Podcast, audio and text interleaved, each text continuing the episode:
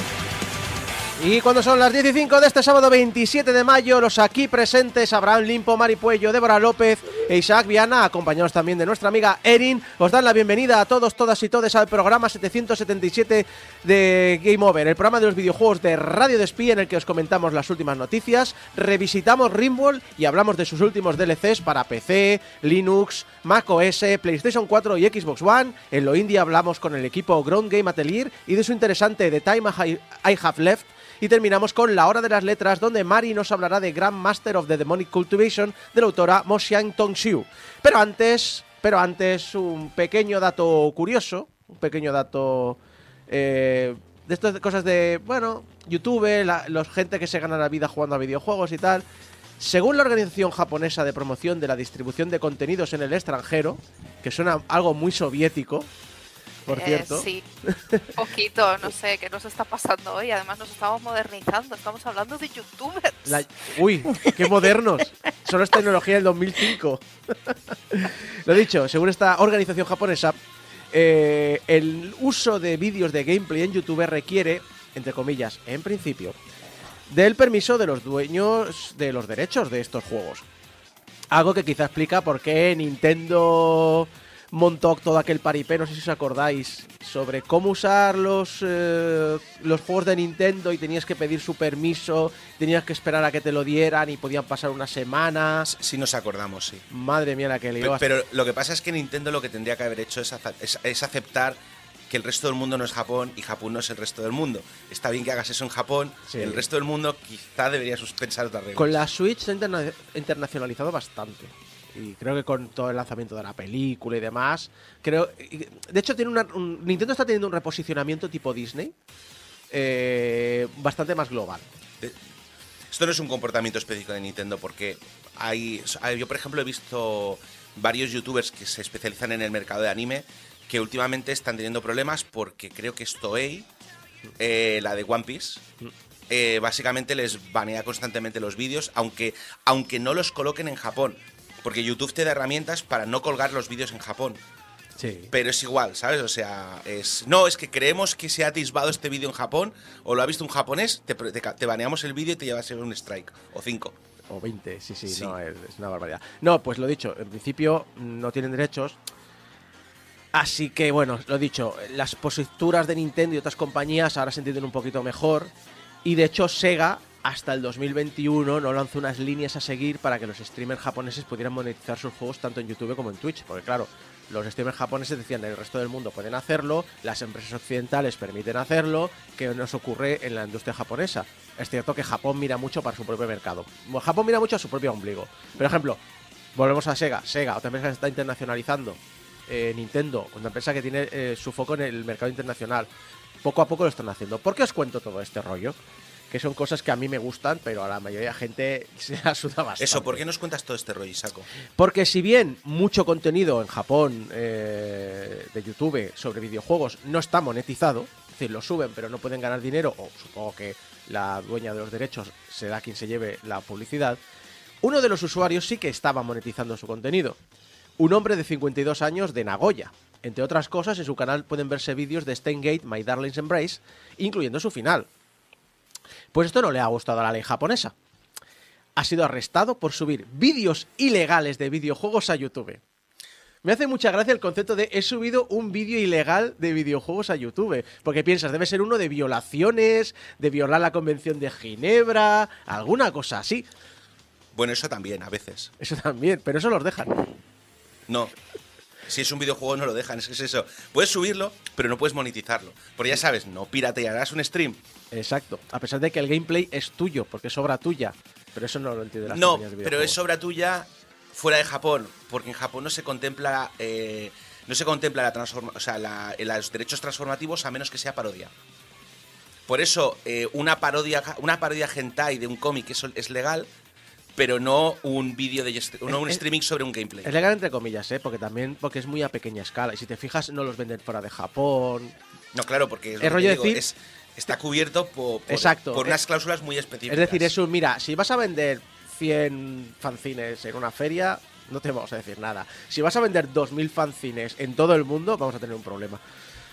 Pero bueno, que sepáis que hay un hombre eh, que por, ju- por jugar a videojuegos y subir gameplays eh, le han arrestado. Es cierto que subía más cosas, subió la adaptación anime del propio juego y también subía el anime de Spy Cross Family. Eso podría ser un poquito más... Héroe, Sí, sí. héroe. Madre. Han detenido al héroe. Lo de los spoilers se nos ha ido de las manos. ¿eh? Sí, sí. Le, le veo, le veo la policía llevándoselo esposado y el tío gritando ¡Gameplay o morir! ¡Gameplay o morir! En fin, no, ahora vamos a la noticia de la semana, que eso sí que, lo hemos comentado. Y quiero, también hay que decir que muy probablemente me he reunido, salvo Débora, que creo que tú le das un poquito más, pero yo creo que me he reunido hoy con el estudio menos Sonier que podía encontrarme. Así que me gustaría que la gente en el chat fuera diciendo las cosas que han habido en la PlayStation Showcase que más le han interesado, porque ha sido esta semana y, ¿por qué no decirlo? Y creo que Débora, yo creo que coincidirás conmigo. Creo que es un show... A ver, ojo, yo no, no he visto directamente el show, me he ido a ver todos los lanzamientos. O sea, no voy a hablar del ritmo del show, que eso Sony suele fallar mucho. Pero sí que ha sido un show que me ha parecido que tiene un catálogo fuerte e interesante. Sí que es cierto que es... ya- Abraham. Abraham. Maratón es una mierda. Yo no sé ni de qué habláis. Sí que es cierto que la mayoría es multiplataforma, pero lo mismo pasa en Xbox. Sí que es cierto que la mayoría son, mide- son, son mediocridades del montón. Putos- Cállate. Putos, shooters de putos shooters online que nadie quiere. Y además, eh, lo dicho, que es una- por fin hay una oportunidad que los usuarios de PlayStation, PlayStation 5 aprovechen la potencia de su consola. Sí. Y que, no sé, Débora, si te, te Usándola pasa. para minar criptomonedas. Abraham, te voy a echar del estudio. ¡Fuera!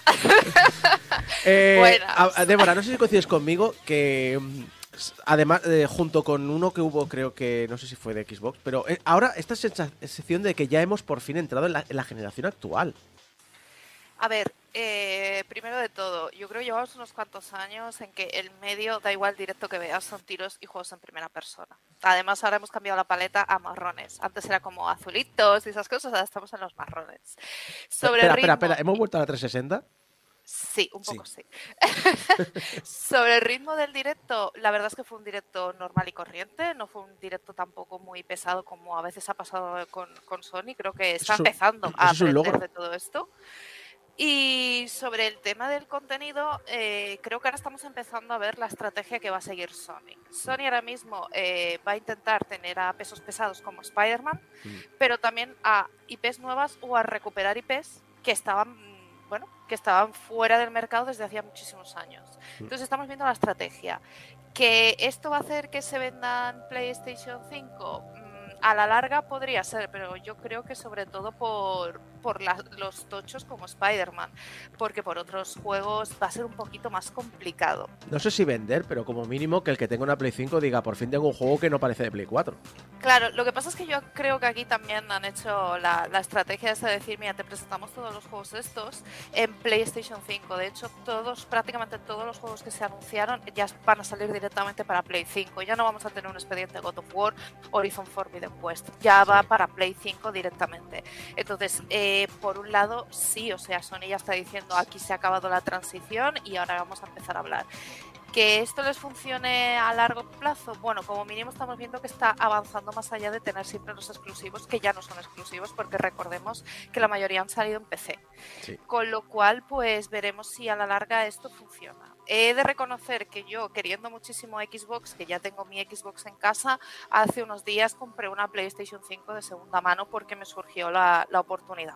Así que en esta casa ya vamos a dar el salto, pero sobre todo de cara a Spider-Man y títulos así. Has podido Eh, aprovechar que alguien decía, es que no sale nada Play- Play 5, lo ha vendido y de repente le sale el showcase. ¡De mierda! Sí, de hecho nos lo comentaban en la tienda de, bueno, es que la gente está vendiendo las Play 5 como método para poder llegar a final de mes, porque se la compran, se pasan a algún juego y lo vuelven a- la, la venden porque, porque no, no les queda otra, porque realmente ahora mismo no hay un catálogo que te diga voy a lanzarme a comprar una, a comprar una Play 5. Y no sé, yo estuve en el directo de una, de una amiga mirando, mirando lo de lo de Sony y lo, lo comentaba, incluso lo preguntaba de, pero esto realmente nos hace a quienes no tenemos una Play 5 querer una Play 5 y la respuesta era un no, obviamente, No. porque por ejemplo Final Fantasy XVI acabará saliendo en PC y la gente está esperando PC porque es que no tienes ninguna ninguna no tienes ningún enganche para cogerte una Play 5. En todo caso, yo cuando recomiendo que si quieres comprarte una consola, que te compres una Xbox, que te compres una Switch. Una Play 5 ahora mismo yo no te la recomiendo. Mi, mi- mi recomendación siempre ha sido la que tengan tus amigos, También. que suele ser más práctico. Ha presentado cositas, ha presentado, empezamos con el hardware, ha presentado unos cascos inalámbricos para Play 5 y PC que tú piensas, oh, unos auriculares de estos, eh, son unos earplugs de estos, como los, Eh, sí. como los, eh, como los eh, AirPod Pro estos que tiene Apple, que en plan decir, ¿por qué Play 5 y PC? ¿Por qué no puedo usarlos en el móvil? Es una buena pregunta. Además, son unos auriculares fancy y poco más. Yo para esto me voy a AliExpress y me compro unos cascos inalámbricos. O, o te compras unos cascos Sony de verdad con cancelación de ruido que cuestan exactamente lo mismo pero son 10 veces mejores. Bueno, hay otras marcas, ¿eh? hay otras marcas que prefiero, pero, pero sí, por Sí. supuesto. Yo no entendí muy bien este anuncio, es vender otra vez complementos que, y bueno, ya lo otro que anunció ya lo dejamos para, para otro momento porque, madre mía, Bueno, aquello ya fue... El Project tremendo. Q, el Project Q que, El Project Q. que tiene Remote Play, HD, 60 FPS, pero no te dejan. Te dicen, podrás jugar juegos en streaming. La gente dice que todo pinta que streaming en la wifi local, pero sinceramente, este aparato, si quieren un poquito de ver, decir, ostras, la Switch y la Steam Deck están funcionando, vamos a atacar ese mercado, tendrían que ser el juego en nube de PlayStation y poder jugar desde cualquier sitio en mi opinión. Es decir, aunque cojas Sí. la tarifa de datos de tu móvil, pero aunque, y aunque sea un poco transicional, porque se nota aquí que a Sony la pilla tras pies esa moda, pero decir, quiero coger ese mercado, pues dame un cacharro que me vaya de vacaciones con el móvil, con, solo con ese cacharro y juega la Play 5 en nube. La verdad es que para mí Sony ha vuelto a hacer lo que, bueno, le ha pasado lo que le pasa siempre, que llega tarde y mal a las cosas. A, a mí lo- porque no tiene la tecnología como para hacer un xCloud, como en el caso de Microsoft, pero es que tampoco ha sacado un dispositivo que sea como una Switch o una Wii U. Sí, porque además sale este año y no dice ni precio, ni características, No. ni nada. a ver, en no, no. realidad el servicio, el servicio de streaming de Sony por lo visto funciona bastante bien. Tiene menos muchos años, de la hecho- gente, la- lo que pasa es que como es muy limitado, Sí. Es el, creo, no, no es recordar, el que tiene más bombo. creo recordar que es el de Gaikai, que compró a Gaikai y, es, y, por eso- y tiene, mucho, o sea, tiene muchos más años que Xcloud, es decir, Sí, lo que pasa es que no se le da tanto bombo, con lo cual no nos ent- pero pero sí. A mí lo que me ha- a mí lo que me ha sorprendido más de esto es que no no sé, es encuentro que le falta alguna cosa, ¿sabes? O sea, me gustaría, por ejemplo, que no, vi- no he visto no he visto mucho del proyecto, pero no hay no hay muchas opciones de, por ejemplo, te lo venden como una plataforma exclusivamente de streaming, ¿no? sí, puramente Sí. de para Eh, jugar eh, por ahí. entonces, la- la- no sé, yo. pues una de las cosas que me gusta del Steam Deck es que sí, puedes hacer streaming desde tu, desde tu ordenador, pero también puedes instalarte juegos localmente, aunque sean más simples. Y da igual lo simple que sea, o sea, da igual que de- dentro no tengas una tecnología muy puntera. Yo que sé, juegos casual o cosas de estas de... Seguramente correrá un Android de fondo o alguna cosa de este estilo, que puedas instalar alguna cosa simple.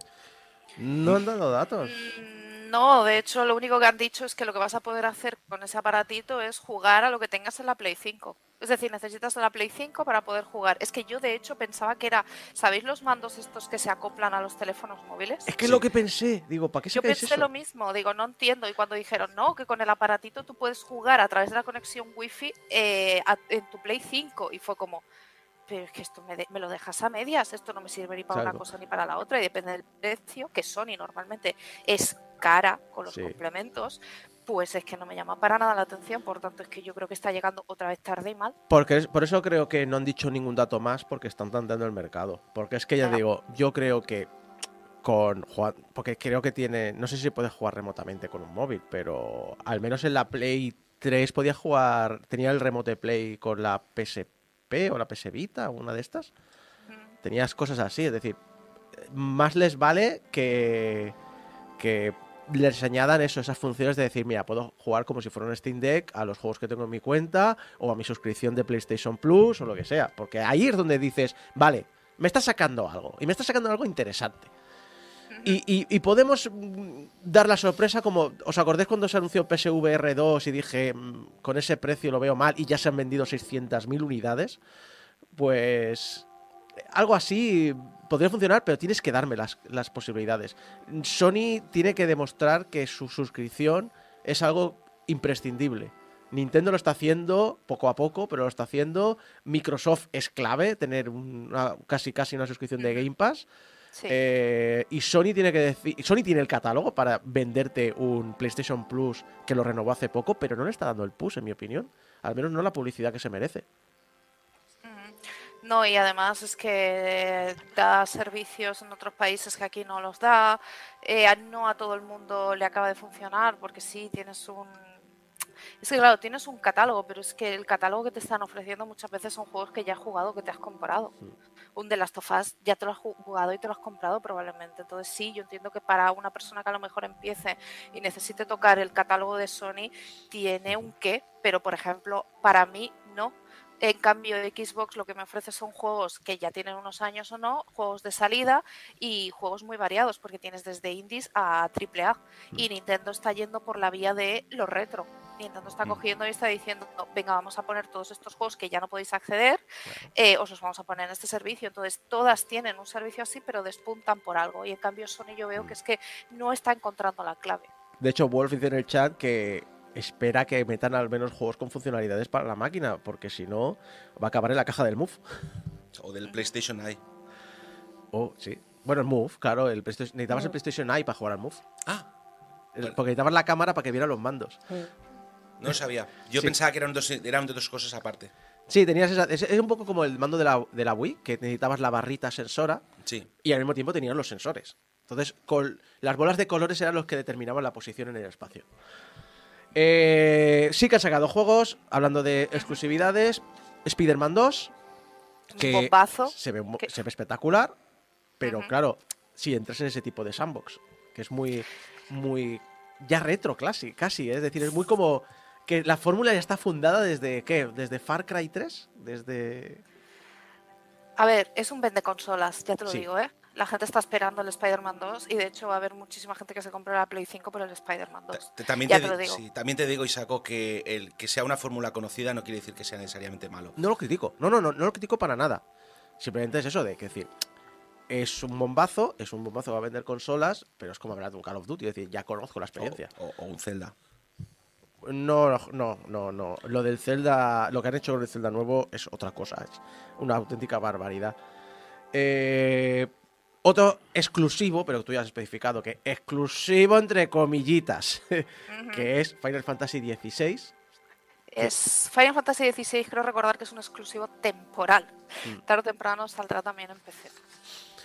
Es- y esa es la coña, porque muchos de los juegos que han presentado son nuevas IPs de empresas compradas por Sony, es decir, Sony está teniendo un interés en crear un catálogo, un poco como lo que hablamos de Microsoft, ¿no? De tiene que crear un catálogo propio con IPs propias que se resulten interesantes y Sony lo tiene y lo está haciendo. pero son juegos todos para Play 5 y PC. Entiendo que no quiere despegarse del mercado PC, le ha funcionado muy bien y, y es un mercado muy importante, pero al mismo tiempo me quitas un poco el interés de, co- de tener la Play 5 realmente, porque si tengo un PC que pueda correrlo, Claro, y además recordemos que los ports a PC no le están saliendo demasiado bien. Recordemos Mira, por ahí, me puede, por ahí me pueden convencer de que me pille el, el- la Play 5, ¿eh? A lo mejor Claro. es la técnica que está haciendo Sony. Bueno, si hicieran, si hicieran lo mismo, perdón, si hicieran lo mismo que los de Microsoft, que te, comp- que te puedes comprar el juego en PC y luego lo puedes jugar en la Xbox, pero si me compro el juego en PC y luego me tengo que volver a comprar el juego en la PS5, no voy a jugar al juego. Ya veremos si además Sony no tiene esta postura de que si pagas la suscripción te venga el juego de salida. En algún momento puede que cambie la cosa y entonces ahí sí que podría ser que ocurra lo de un poco lo del Game Pass. Pero por ejemplo, uno ah, es le tengo, o sea, me resulta interesante y no al mismo tiempo. Eh, Fair Games, un juego de eh, Haven Studios, que es el estudio de Jay Raymond, que es un juego competitivo de atracos. Eh, la, la empresa ha dicho, queremos ofrecer una nueva experiencia multijugador que recompense la creatividad y ofrezca historias sorprendentes cada vez que juegues. El planteamiento es bueno. El problema es que volvemos a lo de volvemos a tener la sensación de juego como servicio.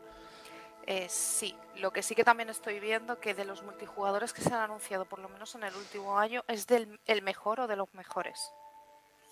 De hecho, compara con el resto de multijugadores que se anunciaron en el evento y verás que ya sea por ese puntito de creatividad o cómo se mueve la fluidez de, la jugabilidad y demás, yo creo que es que va a despuntar. Yo creo que va a ser de esos multijugadores que incluso a mí, que no soy de multijugador, me han llamado la atención como para poder probarlos. Sí, a pesar de que yo, no soy muy fan de, estos juegos, tengo que reconocer que de, de todos los que presentaron, Fair Games y Helldivers 2 eran los que tenían mejor pinta. Pero claro, el problema es que es poner un listón un poco bajo, también te digo. Sí, Pero va de atracos, va de vender consolas. Sí. sí. Va de. De hecho, el concepto te gustará. Es un. El mundo está lleno de gente con mucho dinero y dinero implica poder. Vamos a equilibrar la balanza y vamos a robar a los más ricos. Ah, o sea, son atracadores anarquistas. Sí. Ah, vale. Sí. Entonces, vale. Eh, habrá que ver cómo sale. Mm, Yo tengo mucho interés en que por fin demos. eh, porque Jay Raymond parece que tenga el gafe. Y ojalá le sirva para despuntarse. Y pueda, poder tra- ya tener una estabilidad. Tiene un estudio. Tiene un estudio que creo que. No sé si pertenece a Sony o, o- o algo. Pero al menos digo, mira, dejarla trabajar. Dejarla trabajar porque cada cosa que se mete viene alguien de arriba y le, y le rompe el estudio. O le rompe la baraja. Tenemos Marathon, que sale para Play 5, Xbox Series y PC. Cuando lo comentaron, digo, hostia, me, me mola mucho la idea de que recuperéis una licencia de los 90, hasta que te dicen que es un PvP de extracción. Es decir, básicamente, pues, o poner una bomba o tomar una base o algo así. Y básicamente no tiene campaña, dicen que va a tener mucho trasfondo cuando juegues, pero E- Ese es el que más, el que más me ha decepcionado, porque le tenía muchas, tenía muchas cuando dijeron, vamos a hacer, o sea, se- ya, se, ya se había rumoreado que iban a hacer un juego, de, un remake de Maratón, pero yo esperaba que hicieran un remake de Maratón, es decir, como están haciendo con Sí. el Doom y compañía, una campaña de single player con un trasfondo interesante y tenemos otro shooter. de de hecho el maratón original podría ser un, un System Shock. Sí, pero, pero no, se han quedado en... Es que el multi es más barato de desarrollar y nos da más dinero. Eh, secuelas Dragon's Dogma 2, que creo que hay Sí. mucha gente con muchas ganas. Sí, sí. Eh, Alan Wake 2, que también hay mucha gente con muchas ganas. Assassin's Creed Mirage, eh, que me recuerda mucho a los primeros Assassin's Creed. Eso sí, está bien. coincidimos, sí. Concord, que es un juego de Firewall, Firewalk Studios, que está formado por veteranos de Call of Duty Destiny. Es un shooter competitivo con estética de ciencia ficción, muy colorista. La gente dice ochentero porque salen así rollito colores neón- de tipo neón, pero no sé yo.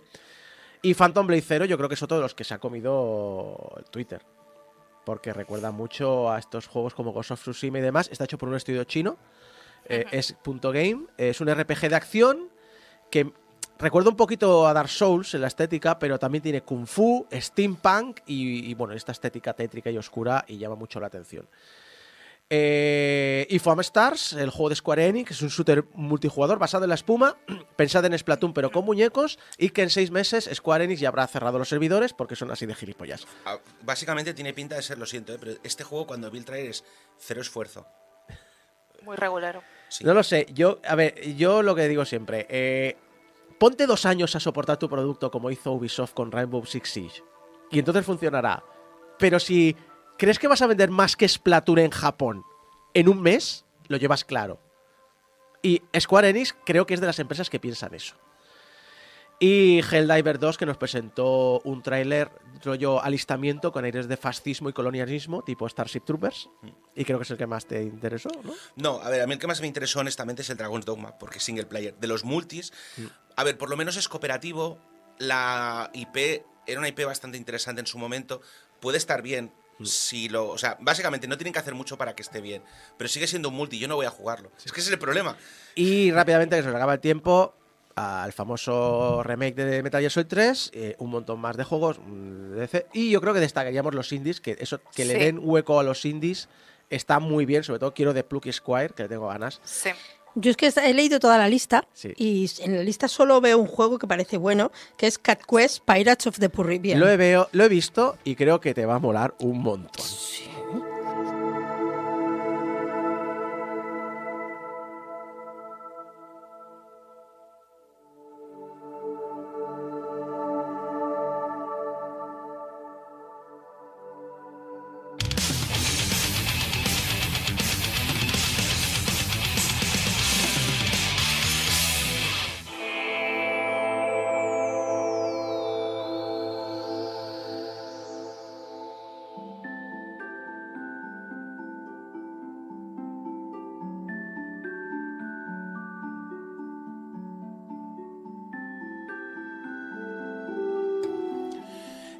del 2020 analicé Rimworld en este programa. En aquel momento presenté las razones para analizar un juego que ya tenía 7 años de antigüedad, 5 de ellos en Early Access, en base a que, pese a que se había vendido bien, yo no veía la repercusión que esperaba en un juego que había tenido este nivel de venta. Es decir, dices, no sé, tendría que haber más, más cosas en YouTube, más cosas en... No, no había mucha cosa de prensa. Así que decidí romper una lanza y analizar un juego que ya en principio era un poquito viejo. Y bueno, han pasado cuatro años. Aquí he acumulado otras mil horas de juego. ¿Cómo? ¿Vale? De, de las 1700 que tenía cuando hace el análisis, 2700 y algo. Eh, y 60 de ellas en las últimas dos semanas, porque claro, ya sabes, es lo que, es lo que toca, hay que analizar el juego, pues te pones. Te pones. Que luego te un pones. ratico, te pones. Ratitos libres que tengo por ahí, minutitos sueltos. Sí, no, además es que estas semanas han sido muy estresantes en el curro, así que en cuanto cerraba el curro, abría el Rainbolt. Así que. Pero bueno, y y durante este tiempo, Tainan ha sacado tres mods oficiales. La comunidad ha sacado como unos 3.000. Bueno, o 5.000, no estoy, he perdido la perdí la cuenta a partir de cierto punto. Hay canales de youtubers, hay varios canales de youtubers dedicados a analizar el juego y a jugarlo. Y hoy tocará hablar de ello en Ringworld Revisitado.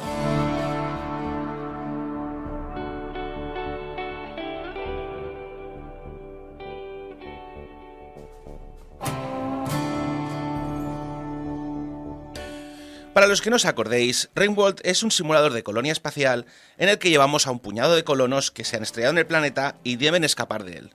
Inspirado originalmente por Dwarf Fortress, consigue capturar la idea del generador de historia, pero simplificando las mecánicas para hacerlo más accesible. Los gráficos, que claramente estaban inspirados en Prison Architect, son simples pero efectivos, y en general es un juego entretenido, accesible y un chupador de tiempo libre, al menos para gente como yo. Madre mía, madre mía. ¿Has dormido? Vale, pero no tiene que ver con el juego. Creo. puede. Puede. Poquito. Un poquito. Nada más. Durante estos años, Ludeon no se ha quedado parado. Ludeon es, eh, Tainan es el creador, Ludeon es el estudio. Ah, y ha continuado el desarrollo del juego a través de mods opcionales, pero que en general incluyen mecánicas que la gente o bien había pedido o bien consideraban interesantes. El primer DLC oficial fue Royalty en febrero del 2020, un mes después de que hiciésemos el análisis. Creo que mencionó de pasada que estaba en camino porque ya lo habían anunciado, pero claro, en aquel momento no podía saber de qué iba a ir. El, el primer, el primer DC incluye varias mecánicas nuevas, siendo las más importantes los poderes psiónicos y los títulos nobiliarios. Sí, puedes llevar a un noble en Ringworld. También puedes matarlos. Eso me interesa más. Eh, La, revo- la revolución, iba a decir francesa, no, la revolución colonialista. Correcto. También expande algunas de las facciones, los mecanoides, por ejemplo, para darles más chicha. Tras Royalty, los malvados robots del espacio. Ah, sí, tras instalar Royalty, quiero decir, perdón, lo siento, es que me he confundido con mi propio guion. ¿Cómo decía eso? Eso creo que lo decía Rajoy. Rajoy, Es sí. que no entiendo mi propia letra. Pues, tras, eh, tras instalar Royalty, los malvados robots del espacio a veces plantan fortalezas alrededor de tu campamento para hacerte la vida más difícil. Y por supuesto hay un final nuevo, en el que nuestros nobles y su síquito son inducidos en la corte galáctica y rescatados del horrible planeta donde quedaron atrapados. Sin embargo, y más importante, también incorpora muchos cambios en el juego principal para soportar las mecánicas de los DLCs. Cambios que los desarrolladores de mods iban pidiendo, siendo el más importante un sistema de quests y misiones que permita a los creadores de contenido ofrecer cadenas de historias. Ya, se habían, ya habían salido mods que te permitían hacer algo parecido, pero claro, el problema es que no había un mecanismo específico para aceptar misiones, entonces lo hacían a través del sistema de eventos. Era un poco patillero y entonces al instalar, básicamente con la nueva versión, el sistema de misiones expandió enormemente ese tipo de juego que había. Mi opinión personal es que Royalty fue un experimento de Ludeon, una manera de probar las aguas con un mod que traía un poquito de todo sin ser excesivamente complejo.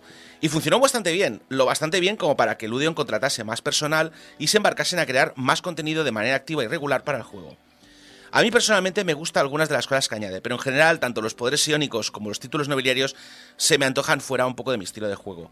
Y resulta bastante caro tanto en tiempo como en recursos de investigar y crear las estructuras que necesitan los nobles. Porque básicamente son unos... eh, eh, bueno, básicamente es que, es que no puedo dormir con mi dormitorio de 25 metros cuadrados, tiene que ser de 50. Y tú, ¿hay una guillotina? ¿Hay un mod guillotina? És que mira que sou pobres.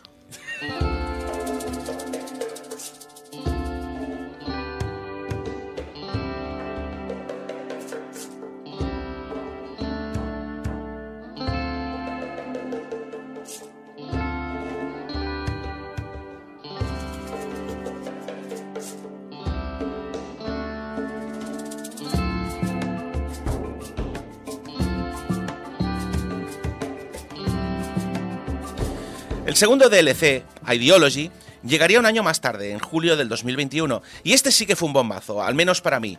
Ideology trae la religión a Ringworld. Y no solo eso, también nos permite cambiar las reglas que hubieran a nuestros personajes. Lo que es aceptable para la sociedad que hemos fundado y lo que no. ¿Quieres tener un culto de esclavistas caníbalas? ¿Hippies abraza árboles? ¿Comunistas? Hombre, me interesa más la parte de valores que la de religión, porque la religión es una cosa que a mí no me interesa, pero el hecho de que digas estos son los valores de esta sociedad parece mucho más interesante porque crea como tendencias. Sí, es que si te fijas, en realidad, Rimworld no lo llama religión. O sea, el mod se llama ideología. Y lo que tú estás haciendo es definir la ideología de tu sociedad. Lo que pasa es que, claro, de las siete opciones que te da de religiones, una es una religión puramente ideológica. Es decir, es un- o sea, solo hay una que es, no, no tenemos religión, lo que tenemos son una serie de valores morales, ¿vale? Todas las otras son o cultos, cultos, o sea, creo recordar que había eh, cultos de cultos deídicos, cultos multideídicos, eh, o sea, básicamente hay un solo dios y este, entonces tenías como, puede estar inspirado en el comunismo, en el budismo, en no sé qué, eh, luego tenías eh, politeístas. politeístas, tenías mecanoides, es decir, creemos en el dios máquina, Dios, ma- oh, por Dios. Vale. Es- esto, se- Deus esto, Ex Máquina. Esto se está acercando al Mass Effect ya, ¿eh? Y, y cosas, y, y claro, de hecho, por ejemplo, eh, es- o sea, a- a- a vosotros no lo habéis podido ver, oyentes, pero a esta gente les he estado taladrando las últimas tres semanas porque decidí crear una, una fortaleza cuya ideología era el socialismo. Y tenía. eh, eh, porque, claro, la cosa es que te puedes hacer tus propias ideologías a medida. Entonces, básicamente, me hizo una ideología que era. eh, todo, todo, o sea, todo por la comunidad. Las ejecuciones son aceptables. eh, el esclavismo no lo es. Y las reliquias eh, estándar son eh, la calavera de Lenin y el Das Capital. Joder. Vale, eh, y entonces a estos y, a y básicamente en el canal esta gente les está dando la turra como con no sé quién ha convertido al socialismo y cosas del estilo. En fin, sí, aparte lo bueno es que muchas de las cosas que incorpora Ideology son cosas que ya hacíamos en el juego sin Ideology, pero claro, las teníamos que hacer voluntariamente. Por ejemplo, un desafío muy común es el desafío polar. ¿Vale? Un desafío en el que básicamente tu perso- eh, tienes un solo colono en el polo, que no puedes cultivar nada, que no puedes, que, que apenas hay animales. Entonces, ¿que- ¿de qué se alimenta el personaje? Pues habitualmente tu personaje te lo haces caníbal. Pero claro, digamos que quieres reclutar a alguien para la colonia. Canibalismo es un trait que me parece que aparecía en uno de 300 colonos. Entonces, claro, Eh, sí, claro, tú vas a, tú no tienes ningún problema en comer, en comer carne humana, pero tus compañeros a lo mejor sí. La solución, haces una ideología en la que comer carne humana sea aceptable. Y ya está solucionado. Maravilloso, ¿verdad? Fantástico. De hecho, eh, en el chat eh, han comentado, Junior, eh, decía, nunca he entrado en Rimworld por si después no lo podía dejar. Y viendo a Abraham, hice bien. Correcto.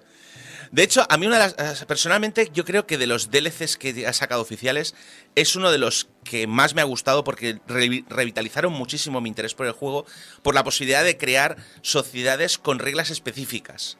Y además es un mod que al contrario que todos los demás que están muy centrados en el endgame, te permite llevar todo el contenido desde el principio hasta el final. Así que sí, yo creo que gran parte de las mil horas que le eché en estos últimos cuatro años se deben por, al, al Ideology.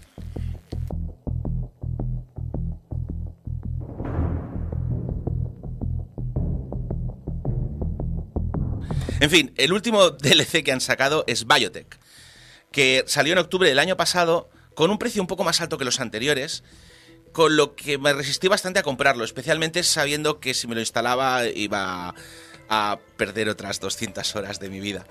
Eh, eh, básica, y el problema además es que añade dos cosas que a mí no me llamaban especialmente la atención.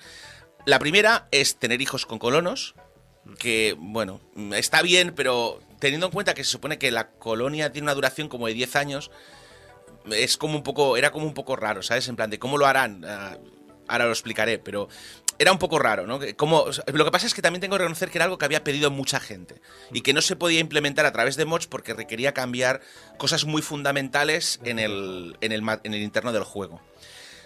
La otra opción que añadían era mecanizar, la otra opción que añaden es mecanizar tu colonia con robots. Pero es que esto yo ya lo podía hacer con mods. Ya habían, habían varios mods que habían salido, porque eso básicamente es crear un tipo de colono especial, pues que en vez de comer comida, come corriente y que no tiene ciertas cosas. Es un- no era complicado, por lo visto. Con lo cual ya habían implementaciones. Al final, y sabiendo que venía, que, te- que este año hablaríamos de Rimworld, pues me he instalado el juego, me he instalado la. Me la instalé a principios de mes, tras despedirme de mis compañeros y amigos. Sí, sí, sí, sí. Lo vimos. Sí. Y bueno, tengo que reconocer que no está mal. Eh, la mecánica de reproducción y genética es muy interesante. Aunque personalmente el hecho de que la mayoría de razas no humanas tengan extremos que obligan a adaptar muy específicamente la manera de jugar al estilo. eh, por ejemplo, una de las cosas que no me ha gustado es que hay una serie de razas que requieren el consumo constante de drogas. Que no me parece mal, quiero decir, es una manera, es un estilo, pero no es opcional. Es decir, si no consumen drogas se mueren. Y muchas de estas drogas están le- cerradas detrás de investigaciones que son muy costosas. Entonces, ya sabes que si vas a jugar con esas razas específicamente, no vas a poder hacer eh, un juego. Vas a tener que hacer un juego específicamente a la consecución de ese tipo de cosas. Que no está mal, pero es como muy específico. Te tiene que gustar. Sí. Eh, y por otro lado, tengo que reconocer que se reproduce muy rápido y muy eficientemente. ¿Vale? A veces me gustaría poder dar como que hubiera una orden que te permitiese decirles no os reproduzcáis, que acaba de empezar la colonia, estáis desesperados y yo entiendo que hay ganas de hacer ñaca ñaca, pero no sé, existe la marcha atrás y los condones, no sé, ¿sabes? Es como, no lo hagáis. ¿Vale? Además, el problema es que sí que hay, sí que hay cosas, eh, sí que hay técnicas antirreproductivas en el juego, pero están como en el árbol tecnológico como hacia la mitad. Y requieren hacer una operación, porque básicamente las opciones que hay son ligamiento de trompas y vasectomía. Con lo cual, eh, si no tienes las medicinas, si no tienes un hospital dedicado y estas cosas, la operación puede salir mal y tener una infección del copón. Yo, yo no. Yo recuerdo haber eh, escuchado en, en algún reportaje que algunos anticonceptivos antiguos eran tripas. Ya, bueno, pero no lo usan. No, no, no tienes una opción de hacer fabricar condones, ¿sabes? O sea. Sí, es decir, no, no es que, no es que te falte material en el planeta. Pero no sé, es, se me hace. Bueno, básicamente es. eh, es complicado, ¿sabes? Ya, ya sé que es como muy. Abraham está siendo muy controlado si quieren tener hijos que tengan hijos, pero. Es que es muy. o sea, la es- el problema es que en el juego tener un hijo representa, con la vida real imagino, yo gracias a Dios no he tenido esas cosas, eh, perder eh, a un colono durante mucho tiempo. Y recursos. O sea, a uno. o- o Es sea, un explotador de esos que lo primero que le preguntan, le preguntan a los trabajadores es ¿quieres tener hijos? Exacto. A ver, pero tú, a ver, yo piénsalo desde mi punto de vista. Acabas de ser, o sea, tus colonos acaban de caer en un medio de un planeta abandonado. ¿vale? Rodeados de caníbales, salvajes y violencia extrema. ¿Qué es lo primero que.? Ah, vamos a tener un hijo. Piensa que cuantos más hijos tengan, más pueden darles a los caníbales. Exacto. Pues Eh, hacer sí. como los cuocas, que son muy bonitos, pero a la que hay un peligro, tiran a su criatura y se van corriendo. Oye, pues no lo había pensado. Creo que a partir de ahora lo voy a hacer. Sí, sí. Es barrera de protección, bebés. Bebés ahí en la. Y en cuanto a los robots, pues no me emocionan. Básicamente lo han hecho extremadamente complicado. Los robots no pueden funcionar independientemente de un humano. Ese humano tiene que tener un implante. Ese implante solo se puede conseguir tras una cadena de quest. Esa cadena de quest impli- implica pegarse de hostias con mecanoides, que son bichos bastante chungos, con lo cual tienes que tener por lo menos desarrolladas armaduras. Para cuando ya puedes desarrollar robots, no te hacen puta falta. Y además son bastante inútiles. O sea, Eh. básicamente, para. O sea, el robot está para defenderte y, y ya llegas a un nivel que te defiendes tú solo para crear el robot. Ese- y- no, y, o, o, por ejemplo, a, a mí una de las cosas que me gustaba del ritmo de- del, del mod que yo usaba, el Mecanoides Avanzados, creo que se llamaba, es que eh, tú podías comprar. eh, básicamente te vendían rumbas. Y, y- y- y, o sea, te- solo tenías dos tipos de robots por defecto, que era un robot que limpia y un robot que lleva cosas arriba y abajo. Y eran caros, pero los podías comprar en cualquier momento si te pasaba un si te pasaba el vendedor adecuado. Valían como 3000 monedas de plata, que es mucho dinero, pero es una, es una inversión, ¿sabes? Y como justamente pierdes mucho tiempo eh, moviendo cosas arriba y abajo y limpiando, tener esos dos robots te ahorraba mucho tiempo. El problema es que mi colonia, o sea, si tú no tienes, a menos que tengas muchos colonos o muchos robots, tu colonia se desarrolla muy lentamente. Y, claro, eh, esto ralentizaba mucho. Básicamente el problema es que no disponer de esos robots hasta, fin, hasta mediado del juego te ralentiza mucho el inicio de la colonia. Y teniendo en cuenta que cada uno de estos mods añade nuevos enemigos con nuevas estrategias y más difíciles, porque por lo visto la gente dice, no, es que el combate en Ringworld es fácil. Y yo, será fácil para ti, hijo de... ¿Sabes? O sea, porque, porque vamos, y, ¿sabes? Mis personajes tienden a morir muy rápido. Entonces, claro, yo lo que me doy cuenta es que cuanto más mods, cuantos más mods de oficiales instalo, más difícil se me hace arrancar la colonia. Entonces, no, no es lo que necesito, porque además esto ya lo hacen los mods y lo hace mejor.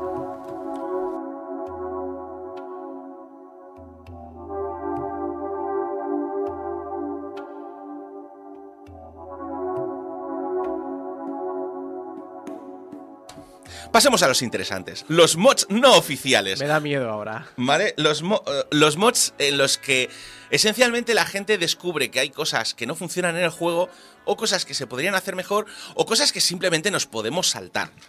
¿Vale? Y de estos hay como yo los divido como en tres categorías. Aquellos mods que esencialmente lo que te ofrecen son cambios de calidad de vida, cosas que te hacen, que te hacen la vida más fácil.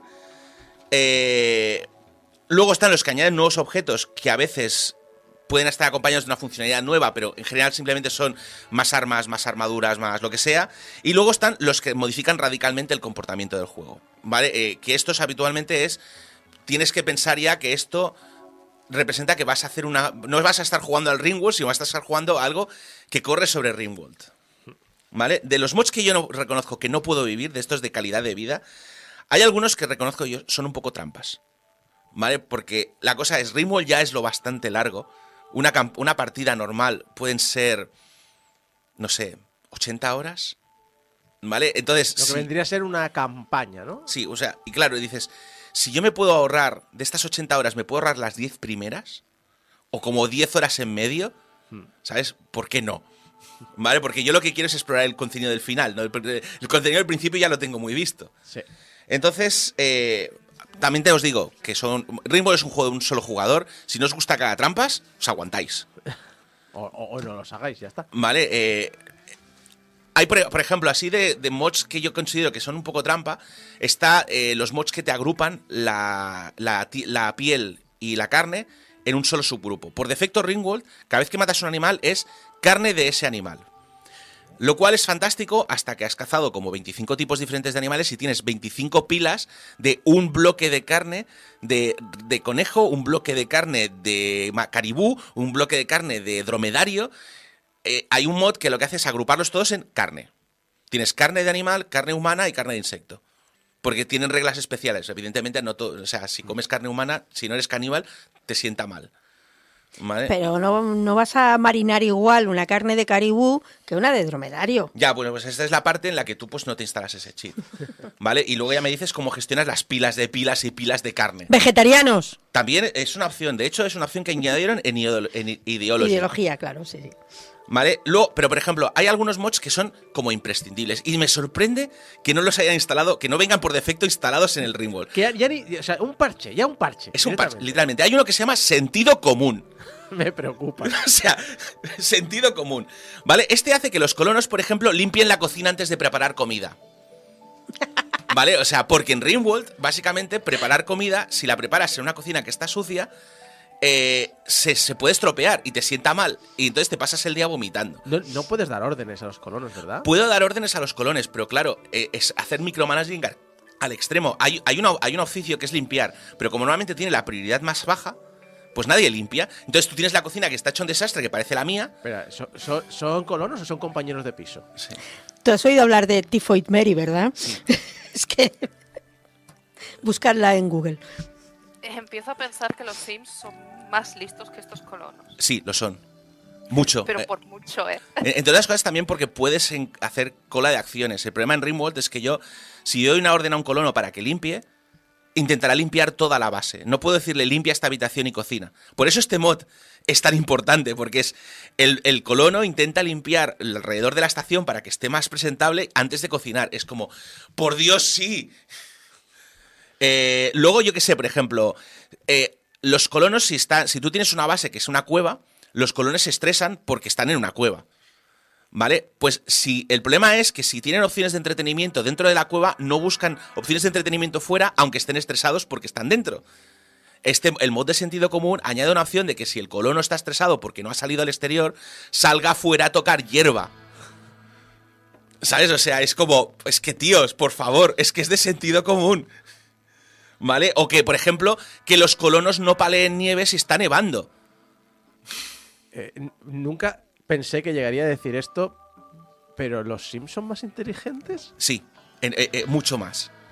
¿Vale? Eh, o, no sé, hay, hay otros mods así de este estilo. Está Replace Stuff, que te permite marcar un plano de construcción encima de otro, que esencialmente es... anti- normalmente tendrías que deconstruir un objeto, volverlo a construir. Pero claro, imagínate que estás reemplazando la puerta de tu nevera. Claro, pues básicamente si quitas la puerta de la nevera, de repente la nevera deja de funcionar y se te pudre la comida. ¿Vale? Con Replace Stuff, como en el momento, o sea, tú lo construyes encima y se quita automáticamente en el momento que pones el nuevo, pues es más rápido. Eh, o Quality Builder, que te permite de- de- decir, es que quiero que esta cama sea de calidad excelente. Porque hay diferentes niveles de construcción que, que dan diferentes niveles de confort. Y claro, normalmente en el, juego, en el juego base tú tienes que construir como 50 camas y decir, vale, las que me han salido bien las pongo en los dormitorios. Bueno, es, es lo que ha hecho Intel toda su vida para venderte sus procesadores. Sí, claro, pero no, no- no estaría mejor poder decirle, no, es que si, es, si no es excelente, deconstrúyela y construyela automáticamente. ¿Vale? No sé, son, son cosas de estas que te eliminan el, micro- el micromanaging y hacen que sean más inteligentes que los Sims, como decís vosotros. Luego, por ejemplo, a ver, no voy a decir, voy a decir mucho de los que añaden cosas nuevas, añaden objetos solamente porque son muy temáticos. Es en plan, ¿quieres jugar una, una, un- una partida de Ringworld con una ambientación medieval? Pues hay un mod que te añade muebles de estilo medieval y trajes medievales. De hecho, hay uno que me gusta mucho que te añade eh, si, quieres, que- si quieres hacerte como una base vikinga. Entonces tienes, eh, tienes, un, eh, tienes objetos para hacerte una longhouse, una casa, una casa común estilo vikingo, tienes eh, cascos de estilo vikingo, tienes armaduras. Tienes six-pack con taparrabos. Sí, pero, pero esencialmente si no vais a jugar una partida como muy temática, pues no añaden gran cosa. Y de los que añaden funcionalidades, ahí es donde está toda la chicha. Por ejemplo, tenemos cosas que te- o sea, cosas relativamente simples, por ejemplo, ahumar carne. En el juego no te permiten preservar la carne, entonces si no, si no está congelada, se estropea. Eh, al ahumar carne te permite preservar la carne. Eh, ya sé que parece como muy tonto, pero, ¿sabes? Es una funcionalidad con la que ahora mismo yo ya no puedo vivir. ¿Sabes? Porque es como. Especialmente si juegas como con bases estilo muy primitivo, que no usas tecnología hasta mediado, hasta mediado del juego, ahumar la carne te permite no tener neveras. ¿Sabes? O sea, que se dice pronto. Luego, yo qué sé, eh, tienes opciones. Hay, un- hay un mod que añade la posibilidad de pescar.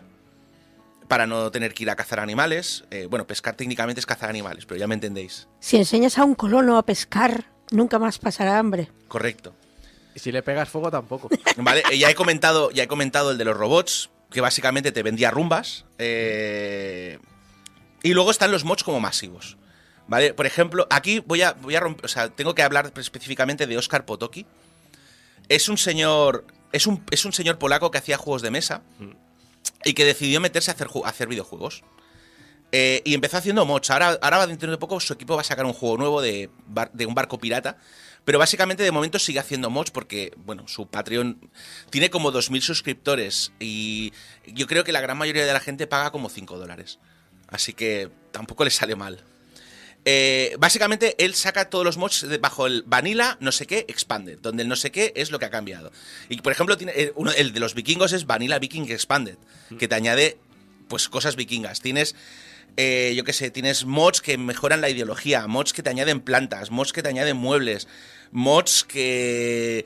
Básica, mods que te añaden calidad de vida, mods que te añaden nuevos eh, contadores de historias. Hay uno, por ejemplo, que se llama Wave Winston, Winston Wave, perdón, que es, es un mod por si quieres transformar tu juego en un juego de combate.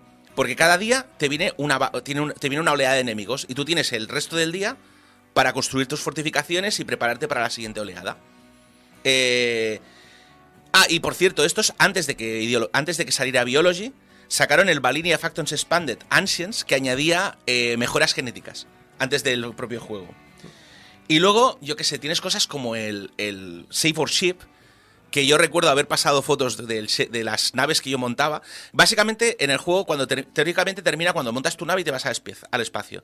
Con Save for Ship, tú te montas en la nave, te vas al espacio y continúa la partida durante otras 80 horas. Porque no eran suficientes las primeras 80. Exactamente, o sea, y, y- y- y recuerdo, y, y es- además es una campaña masiva, que es un, por este sí que yo pagaba 25 pavos.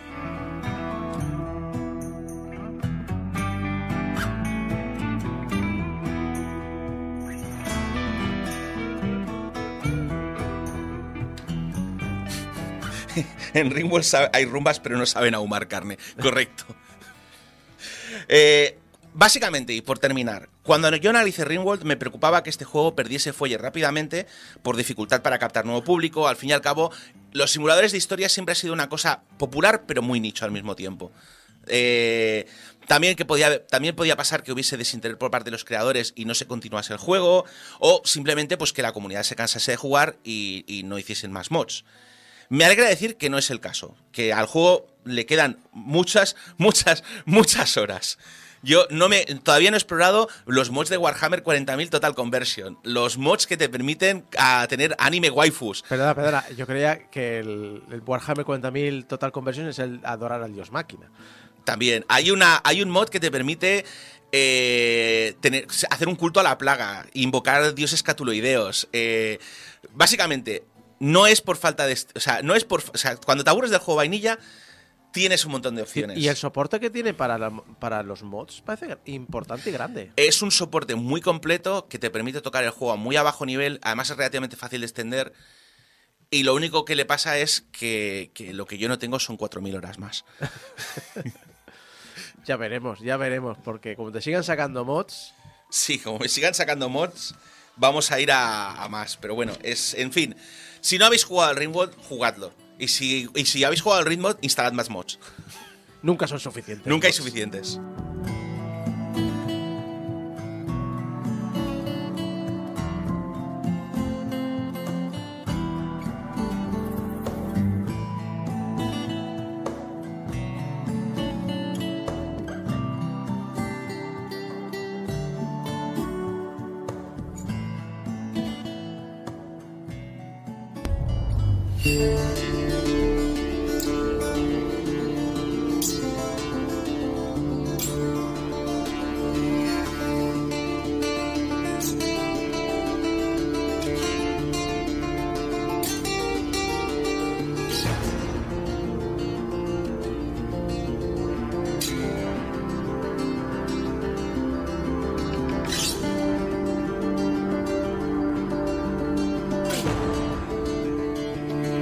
Como cada mes lo indie nos trae pues un desarrollo español que está en proceso, que es interesante y que merece mucho la pena conocer. Y esta, este mes pues no podría ser menos. Y como siempre lo hace Débora López. ¿Qué tal, Débora? Buenos días a todos. Pues muy bien, la verdad ha estado lloviendo, no sé qué tal por ahí. He estado preguntando antes en el chat y me, me han comentado que también estaba lloviendo en otras zonas de España, así que está Sí. bien, estamos En entre calor y lluvia. En Barcelona llovió solo el viernes. Bueno, aquí No, viernes no, perdón. Jueves. El jueves, el jueves. Sevilla llevamos unos días, está pasando de hace muchísimo calor a hace mucho fresquito, no sé, es algo Bueno, curioso. ahí una ganáis primavera algo, ¿eh? curiosa, sí. Pues nada, llegamos a otra sección de lo indie, entonces esta vez vamos a cambiar un poquito de registro porque vamos a hablar de una aventura de exploración con tintes RPG. Para ello tenemos en el estudio a Yite, que digamos que es el director creativo que se encarga de todas estas tareas, y Elías, director técnico de Ground Game Atelier, estudio barcelonés que ahora mismo está desarrollando The Time I Have Left. Eh, os damos la bienvenida. ¿Qué tal? ¿Cómo estáis? Buenos días, encantados. Bueno, es un placer. El placer siempre, siempre es nuestro. Eh, pues vamos a empezar, pues, ¿qué tal es el equipo y cómo, funciona también el tema del proyecto? El proyecto de Time I Have Left, como he comentado antes, empezó como un proyecto personal tuyo, Yite, teniendo como objetivo otorgar el mismo valor a todos los aspectos del desarrollo, según comentáis en, en vuestra página web y en la información del Press Kit. Entonces, ¿cómo se equilibran todos los apartados de un videojuego desde la etapa inicial, es decir, desde que es un concepto, para mantener esa intención? Porque es que a mí me parece increíble. Bueno, la, la premisa inicial, realmente el proyecto cuando empezó era, tenía unas aspiraciones mucho más humildes de lo que, de lo que ha acabado siendo, o bueno, lo que acabará siendo cuando acabemos. Eh, el proyecto ha crecido mucho desde, desde entonces.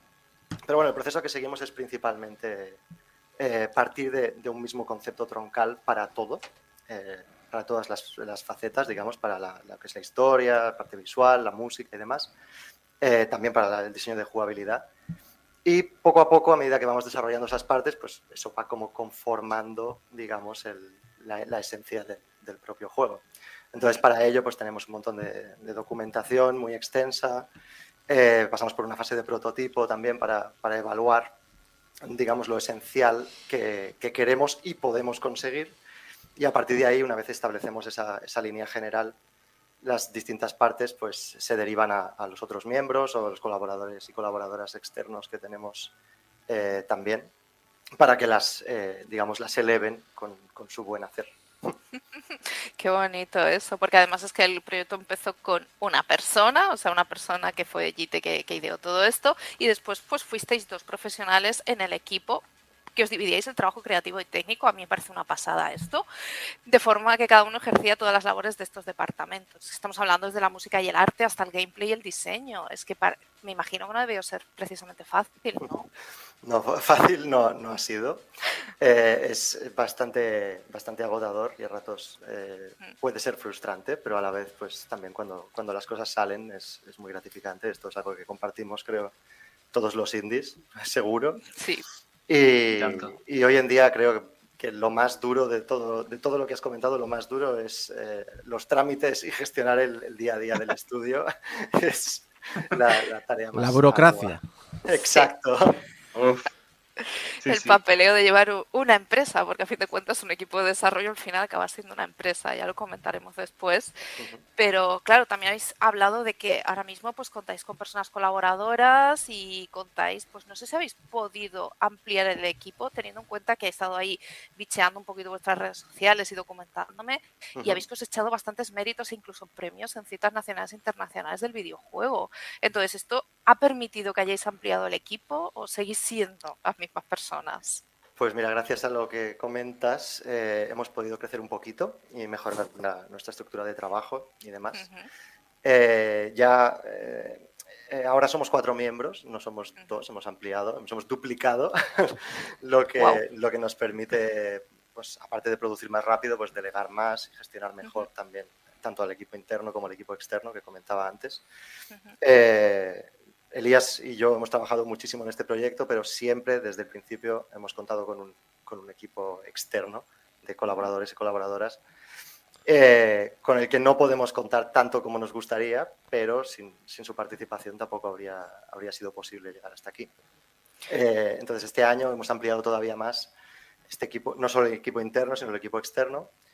Y estos cambios yo creo que se apreciarán bastante dentro de poco cuando mostremos en qué hemos estado trabajando estos últimos meses. Hay ganas, ¿eh? que sepáis que hay ganas de saber. y de- Gracias. Eh, además de, de, bueno, de haber ampliado el equipo y de haber contado con colaboradores y demás, eh, habéis tenido también, creo yo, apoyos y que habéis entablado a lo largo del desarrollo del videojuego, desde que, desde que empezasteis hasta después. Por ejemplo, habéis contado con la incubadora Game Barcelona y Epic Mega Grand. Eh, ¿Qué valor y qué, y qué peso han tenido esos apoyos y esas colaboraciones en lo que es en el estudio y en el proyecto? Pues mira, desde, desde el principio eh, sabíamos que producir un juego como, como The Time I Have Left eh, a tiempo completo y sin fondos eh, iba a ser prácticamente imposible. Así que desde el principio eh, nos volcamos en, en intentar encontrar apoyos que nos pudieran ayudar a, a llevarlo a cabo. Y, y desde el primer momento eh, fuimos a eso y eso es lo que nos abrió precisamente la puerta tanto a, a Game Barcelona como, como a la obtención de, de este mega grant. Eh, Y- Sí, perdona, Elías. Sí. Bueno, Game Barcelona fue un paso bastante importante, especialmente a nivel nacional. Llevamos tiempo trabajando juntos, pero la realidad es que no nos conocía nadie. Y nos lo pasamos muy bien, pero justo fuimos en el 2020, eh, año COVID, tuvimos una experiencia bastante única en el programa. Así que, bueno, estuvo bien. Y bueno, ese, ese mega grant que comentábamos sí que fue troncal para que, para que nos acabáramos constituyendo como estudio y nos ha servido precisamente también para, para legitimar el título delante de, de publishers y de en ferias y demás. Eh, y de hecho tardamos casi un año en recibirlo. Eh, cuando, y- Guau. lo Un que- año. Sí, sí, un año. De hecho, cuando, cuando nos dieron la noticia de que nos lo, nos lo concedían, estábamos a punto de, de abandonar el proyecto. Así que Guau. realmente sí que fue algo que, que fue importante. Fue la salvación, ¿no? O sea, fue un... Bueno, hemos recibido esto y menos mal, podemos seguir adelante. Nosotros vamos un poco así siempre. Yo creo que en general los, los desarrollos indies van un poquito así como Sí, habéis comentado antes. O sea que, Exacto. eh, mm, para ponernos un poco en contexto, ¿qué es esto de Epic Mega Grant? Sí, pues mira, esto es una eh, Epic Games, los, no hace falta ni que los presente, menos en este programa. Eh, tienen un, un programa en el cual tú pues, puedes presentarles eh, un proyecto que puede estar o no realizado en Unreal, pero bueno, tienes que presentar, es como hacerles una especie de, de presentación de lo que estás trabajando y eh, un plan de qué necesitas y en qué lo, lo vas a utilizar. Entonces ellos evalúan si, si el proyecto es viable y si les interesa, pues eh, aportan unas ayudas económicas que no, no son, eh, no hace falta retornar, digamos, son como unas eh, ayudas desinteresadas. O sea, Epic hace cosas desinteresadas de vez en cuando también. Una, una mega Pero- corporación haciendo cosas desinteresadas. Bueno, pero, pero ¿exige algún tipo de, de contraprestación, rollo exclusividad o algo así? No, esto, No, eh, o no. sea, ellos lo, lo presentan como, como una ayuda para enriquecer, digamos, el, el ecosistema. Mm. Eh, tendrá sus razones por su, por su cuenta que nosotros desconocemos, pero eh, en principio Sí. lo hacen. Obviamente no os vais a negar a sacarlo en la Epic Games Store. ¿eh? No, evidentemente, no, nos- no nos vamos Claro a no. negar, pero no, no hay un vínculo estricto por el hecho de tener un mega grant que te obligue a, a publicar en- Está muy bien. O, o a no publicar en otras plataformas. es bueno conocer también este tipo de, de, mm, ayudas, de alguna manera, de apoyos que podemos tener mm, cuando si hay alguien que nos está escuchando y se está planteando el, el desarrollo, ¿no? Porque al final son cosas que no se tienen, están como un poco escondidas, tienes que buscar o te tienen que guiar, que guiar a ellas. Y de hecho con esto de Epic Mega Grand pudisteis formar, bueno, crear lo que es la empresa, una empresa mm, formada y demás. ¿Cómo fue por un lado dejar vuestros trabajos? Para embarcaros a tiempo completo en el videojuego y por el otro lado, ¿qué pasos tuvisteis que dar? Porque como habéis comentado antes, yo creo que lo más complicado a día de hoy es la formación empresarial, que a fin de cuentas es una empresa de desarrollo y también el tema burocrático, que yo creo que al final es que te vas metiendo ahí, hay muy poca información a veces y no todo el mundo, no todo el mundo la tiene ni sabe muy bien qué pasos se han de dar para constituir este tipo de empresa. Pues para empezar, no os mentiré, dejar nuestros trabajos y volcarnos a tiempo completo en este proyecto fue algo que nos puso bastante nerviosos, ¿no? Es difícil ver los ahorros de uno desaparecer poco a poco y no tener claro si hay o no luz al final del túnel, pero creíamos en el proyecto y seguimos creyendo y de momento parece ser que nuestra fe no está mal puesta. El- cuando estuvimos en Game Barcelona, por ejemplo, y, y gracias a ellos, eh, eh, pudimos asistir a la, a la Gamescom digitalmente, porque justamente como comentaba Elías, eh, fue, el año, fue el año de COVID y ese año no se hizo presencial, lo cual, en- entre comillas, nos benefició porque estaba todo el mundo en la plataforma digital Claro. y, y nos llevamos muy buenos comentarios de esa primera toma de contacto con, con publishers. Así que en cuanto Epic nos concedió el, el Mega Grant, eh, sentimos que la decisión acertada era la decisión correcta, digamos, era apostar fuerte por el proyecto y entonces fue cuando tomamos la decisión de montar el estudio. Y en cuanto a tema formación empresarial y demás, esto va saliendo. La necesidad es la que te empuja a, a ir adelante. Poco a poco vas, vas cogiendo las, las riendas, vas entendiendo las cosas y las cosas van saliendo. Claro.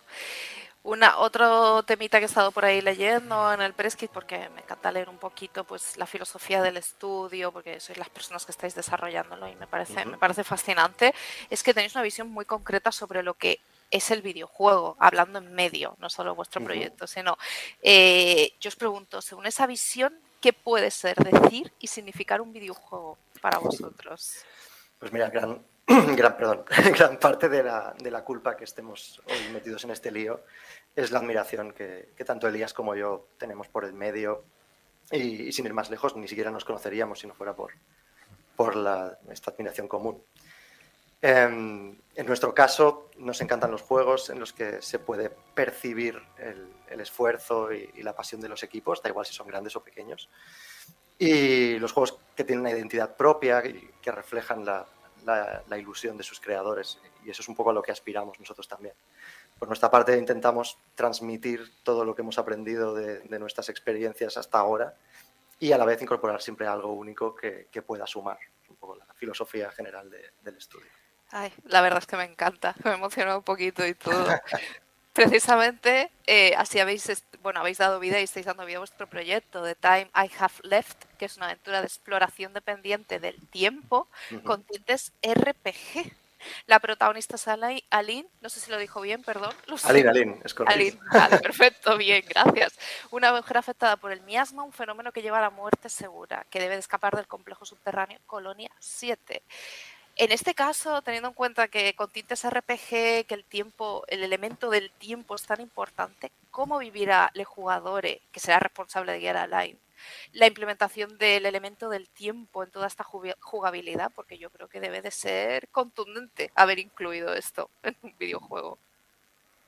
Pues el gameplay se, es una exploración eh, tercera persona con cámaras sobre raíles y cámaras fijas. Piénsalo como un estilo de los viejos Resident Evil o algo por el estilo para darte una idea de cómo se ve mientras estás jugándolo en la exploración. El- la funcionalidad del tiempo es menos un I'm running out of time, sino un the time I have left. Se trata de aprovechar el tiempo que nos queda, no estresarnos, ir a tropezones. Eh, puedes pensar en la estructura como una especie de escape room, en el que estás en cada nivel es una zona extensa que tiene diferentes objetivos y diferentes eh, problemas por solucionar. Quieres, quieres ir hasta la siguiente zona y tienes un cierto tiempo para conseguirlo. Y la gracia es pensar qué quieres hacer con el tiempo que tienes en ese sitio. No es que el tiempo te va a estar agarrando del cuello y impidiéndote avanzar y, y tal, sino de que puedes pensarlo, aprovecharlo, gestionarlo, ese tipo de cosas. A mí es que me suena muy potente, de verdad, porque es lo que decimos, normalmente es el estrés ese de, bueno, vamos a ver qué hago ahora, qué hago ahora, y Sí, los porque- puzzles, to- todos hemos jugado a puzzles de estos de tienes un tiempo límite para resolverlo y si no mueres estrepitosamente. Es que claro, la Pero idea y- de que tienes una enfermedad te da la sensación de que vas de. Siempre vas como de detrás de algo que no llegas. Correcto, esto es algo que, que estamos trabajando mucho ahora para transmitirlo como, como queremos realmente, que es que el, el tiempo, el objetivo es gastar el tiempo en las cosas que, que realmente importan, que es en explorar este espacio y encontrar O sea, podrás completar el nivel en menos tiempo del que nosotros vamos a darte para que, para que lo explores, pero el objetivo, la gracia será que, que lo gastes al máximo, que encuentres todo lo que puedas en ese tiempo. Wow. Tengo cada vez más ganas de jugarlo. debo No, la filosofía me gusta, me gusta mucho el plantearlo de esa manera, Abraham. A mí, a mí me recuerda un poco, no sé si te acuerdas de Unsighted, que creo que analicé hace dos o tres años, que también el personaje tenía, todos tenían como una especie de enfermedad y la cuestión era, no era voy a pasarme el juego porque tengo un tiempo límite, sino cómo aprovechar el... Lo que me queda. Sí. Pues además de todo esto que hemos comentado del tiempo, que estará presente en la jugabilidad, el videojuego también tiene tintes RPG, lo cual, oye, a mí ya me habéis ganado más, o sea, cada vez me vais ganando más. Es más, decís que fue concebido como una carta de amor a los clasos- a clásicos experimentales y olvidados del paso de la historia de los géneros RPG y aventura. ¿Cómo habéis trasladado este amor a, ese tipo de juegos al título para, por ejemplo, adaptarlo pues a la época actual, ¿no? Adaptar el sistema por turnos a la época actual o para que sea accesible a jugadores que no han vivido esa época o a lo mejor no han tocado esos juegos. Pues hoy en día muchos juegos por turnos tienen bastante éxito y excelente crítica, como podría ser el Yakuza Like a Dragon o la saga Persona. Eh, nuestro objetivo es ser un puente de unión entre el género de RPG y el de aventuras clásico. Buscamos que nuestras mecánicas sean frescas, pero fáciles de comprender. Por ejemplo, tenemos esquivas dinámicas, habilidades equipables, un cierto énfasis en gestión de recursos. Sobre clásicos que nos han inspirado, uff, hay tantos que es difícil contar- contarlos. Sí. ¿Tienes alguna algo que quieras decir al respecto, Yite? Sí, bueno, mucha gente ha percibido matices de, de juegos que, que nos, que nos encantan, eh, algunos bastante extraños, bastante nicho, en The Time I Have Left, pero nuestra intención, digamos, es más evocar eh, a los clásicos en general, planteando como una versión moderna, o intentamos modernizar un poco eh, y manteniendo nuestra propia identidad. Eh, así que no miramos solo una- en una sola dirección, sino que además de los montones de, de RPGs y juegos de aventura que obviamente que, que nos inspiran, pues nos gusta mirar con especial cariño a juegos eh, con poca trascendencia, juegos fantásticos pero con poca trascendencia. Y intentamos valorar qué, funcionaba mejor en esos juegos y por qué creemos que no llegaron a, trascender y aprender un poco de eso también. Y para que veáis si hay influencias disparatadas, pues el primer borrador de gameplay nació de Outrun, que hoy en día no puede decirse que el proyecto se parezca mucho, pero fue, fue el punto de partida de- del proyecto. Es, es- es muy chulo cuando ves que una idea evoluciona y evoluciona sobre sí misma y se convierte en algo completamente diferente, pero que mantiene el mismo espíritu. Sí, sí, ¿no? Y además es que estamos, estamos hablando de que, no sé, a mí me parece fantástico porque es un proceso de documentación enorme, creo yo, porque es un proceso de documentación de yo he vivido esto, pero también vamos a buscar otras maneras, maneras de hacer, ¿no? Y una de las características que a mí me ha llamado también muchísimo de Time I Have Left es que habrá una base de datos que al, complementar, que al completarse desbloqueará nuevas habilidades para la protagonista. ¿Cómo se consigue que esto sea atractivo para, para los jugadores? ¿Sabes? ¿Cómo, cómo conseguís que realmente tenga ganas de, de- de explorar y de desbloquear todo esto? Pues mira, al, al principio teníamos un enfoque mucho más convencional hacia la narrativa y, y la exploración, eh, lo, lo típico, encontrar documentos, notas y demás. Este enfoque es perfectamente válido, y, y tam- pero a nosotros también nos limitaba un poco porque nos obligaba a, a ajustar, digamos, la, la narrativa para que todo el mundo dejara sus notas personales por ahí o explicara de viva voz conocimientos generales del mundo del juego. Eh, siempre hablamos de tres pilares en, en nuestro proyecto, que son exploración, narrativa y combate. Y la narrativa siempre ha estado como en, en el centro del proyecto. Entonces, eh, nuestra conclusión fue eh, hacer que la narrativa fuese inseparable de, de las otras dos partes, que fuese inseparable de la jugabilidad. Entonces, atamos este sistema de desarrollo de habilidades a la obtención de pequeños fragmentos de historia que se obtienen explorando. Entonces, este formato nos ayuda a que estos tres pilares eh, dependan completamente el uno del otro y el loop del juego sea más, más sólido, digamos. Necesitas pasar por la historia para poder conseguir habilidades de combate. Necesitas habilidades de combate para combate y demás. Entonces, es un sistema que también, eh, además, nos permite narrar la historia del juego de una manera más, más natural, sin renunciar a que la narrativa contextual sea coherente con lo que queremos contar. Equilibrar esto debe de ser toda una faena, ¿verdad? Bueno, es bastante, como es bastante experimental, hemos pasado por muchas fases de, de iteración y demás. Eh, pero bueno, ha ido, ha ido poco a poco, va creciendo y la verdad es que estamos bastante satisfechos con, con la forma actual. Me encanta. Y otra cosa que me encanta es el apartado audiovisual. Es que ah, para mí es impresionante, muy fluido. Esa paleta de colores es increíble. Yo no sé qué características tuvisteis claras desde el principio y, y qué otras habéis ido añadiendo a medida que el proyecto crecía o que de manera orgánica lo pedía, ¿no? Pues mira, después de, de lo que es la narrativa y lo que comentábamos, ¿no? el concepto troncal del cual salen, salen todas las cosas, eh, la estética fue lo primero que, lo siguiente que definimos y prácticamente no ha sufrido cambio de- desde entonces. Yo eh, hace años ya, pero trabajé durante muchos años como diseñador gráfico y animador, por lo que a la hora de afrontar el proyecto tenía claro que tenía que aprovechar un poco esa, esa experiencia si quería que el juego llamara un poco la atención. Entonces, una de las primeras cosas que decidimos y seguimos haciendo a día de hoy es generar todo lo que es el concepto del juego, el concept art, podríamos llamarlo, directamente en, en el motor, en Unreal, para asegurarnos de que, de que lo que tenemos en mente es eh, realizable. O sea, partimos de la base de que si lo podemos hacer en Unreal, eh, lo podremos optimizar para que más o menos se vea de esa manera. Y, y justamente la semana que viene vamos a publicar un pequeño artículo sobre, sobre el arte y sobre cómo, cómo trabajamos en nuestro, en, tanto en Steam como en nuestro blog de nuestra web. O sea que, si queréis, ahí estará.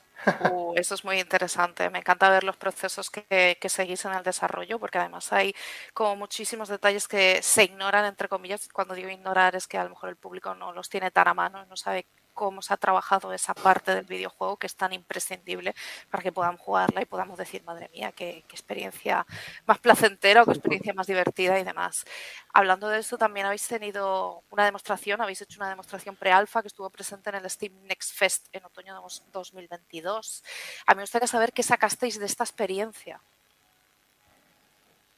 Pues mucho, hemos sacado muchísimo de la experiencia. Para empezar, pudimos ver la reacción de muchos jugadores, reforzar puntos flacos y potenciar nuestros puntos fuertes. Creo que la experiencia se va a ver muy realzada tras todas las mejoras que hicimos desde entonces y no puedo esperar a mostrarlo ahora cuando, cuando podamos. Tampoco negaré que estábamos muy nerviosos y no todas las reacciones y comentarios fueron positivas, pero bueno, como todo, así es la vida.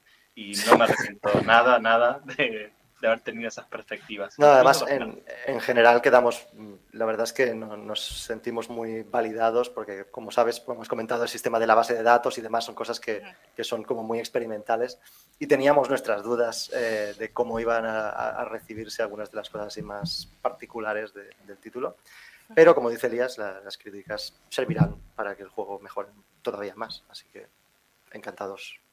Me- La verdad es que, bueno, otros equipos también nos han comentado la experiencia de tener una demostración, ya sea en un festival online o en presencial, y el feedback de los jugadores suele ayudar muchísimo a eso, a Aparte- acabar pulir el título, pero que hay que tener mucho cuidado porque hay críticas que son constructivas y otras que no, o sea que debe, de- a- también ha debido de ser duro leer ciertas críticas que precisamente no son constructivas, supongo. Supongo que también ayuda el hecho de que cuando eres indie no tienes esa capacidad económica de tener focus group y el poder que la- y poder ver gente real que no tiene ningún conocimiento de qué va a tocar y ver su reacción natural ayuda muchísimo. Me imagino que sí, yo, yo creo que sí. No sé, aquí habéis comentado eso y me parece, me parece una buena opción y sobre todo lo que estamos comentando, que también es algo online y no hace falta que la persona se desplace, sino que puede entrar en Steam y decir, pues voy a probar demos. Yo soy de esas personas, voy a probar demos. Así que me parece fenomenal. Y antes habéis comentado que vais a sacar un articulito sobre el tema del apartado audiovisual. Me imagino que lo anunciaréis por vuestras redes sociales, página web, etcétera. Y entonces aquí es el momento de espacio publicitario para que nos digáis dónde podemos seguir vuestras novedades y las novedades de Time I Have Left. Pues podéis seguirnos en nuestro Twitter, que es GroundGA, en plan Ground Game Atelier. Y ahí encontraréis también enlaces a nuestra web, a nuestro Discord y por supuesto a nuestra página Steam, que es donde colgamos eh, los blog posts, pues, novedades, información. Y por supuesto, hablando de la página Steam, cualquier wishlist que nos podáis dar nos ayuda muchísimo, así que ya sabéis. Metedlo en wishlist que merece la pena. Exactamente. Pues hasta aquí la entrevista. Muchísimas gracias, Gite y Elías. Muchas gracias a vosotros. Eh, ánimo con el proyecto y bueno, estaremos atentos, atentas, atentes a cuando sale la fecha de lanzamiento para poder darle muy fuerte. Gracias. Muchas gracias. Fantástico, muchas gracias. Un placer.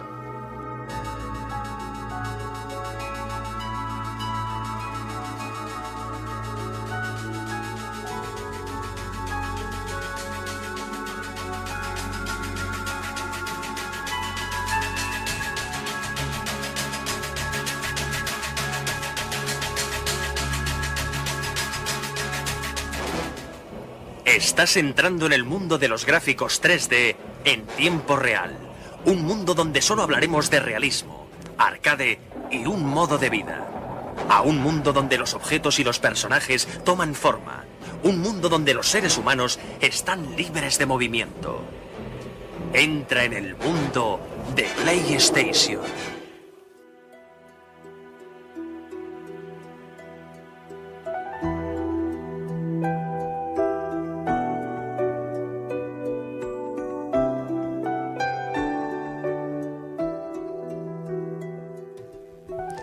En aquel momento, las, helada- las heladas notas del Gushin perturbaron la canción de Shenjin. Wei Wuxian bajó la flauta, miró a través y vio a una persona sentada en otra de las crestas del tejado. Su Gushin, sentado horizontalmente en su regazo. Sus ropajes blancos como la nieve eran casi cegadores en la oscuridad de la noche. ¡Ja! Lanchan. Wei Wuxian le llamó con voz fría. Tras el saludo, volvió a posar la flauta bajo sus labios. Ya deberías saber que a estas alturas la purificación no sirve conmigo. Lang Wangji devolvió el Gujin a su espalda, desenvainó a Bijen y se lanzó directamente hacia Shenjin, en un intento de destruir la flauta infernal que creaba la música demoníaca. Wei Wuxian giró sobre sí mismo para evitar el ataque y rió sonoramente. muy bien, muy bien. Siempre supe que llegaría el día que tendríamos que luchar de verdad. Nunca te he caído bien al fin y al cabo. ¡Vamos! Los movimientos de Lang Wangji se frenaron al oír esto. ¡Wei Wuxian! Aunque gritó el nombre con fuerza, cualquier persona sobria habría notado el temblor en la voz de Lang Wangji. Pero Wei Wuxian ya había perdido toda habilidad para juzgar.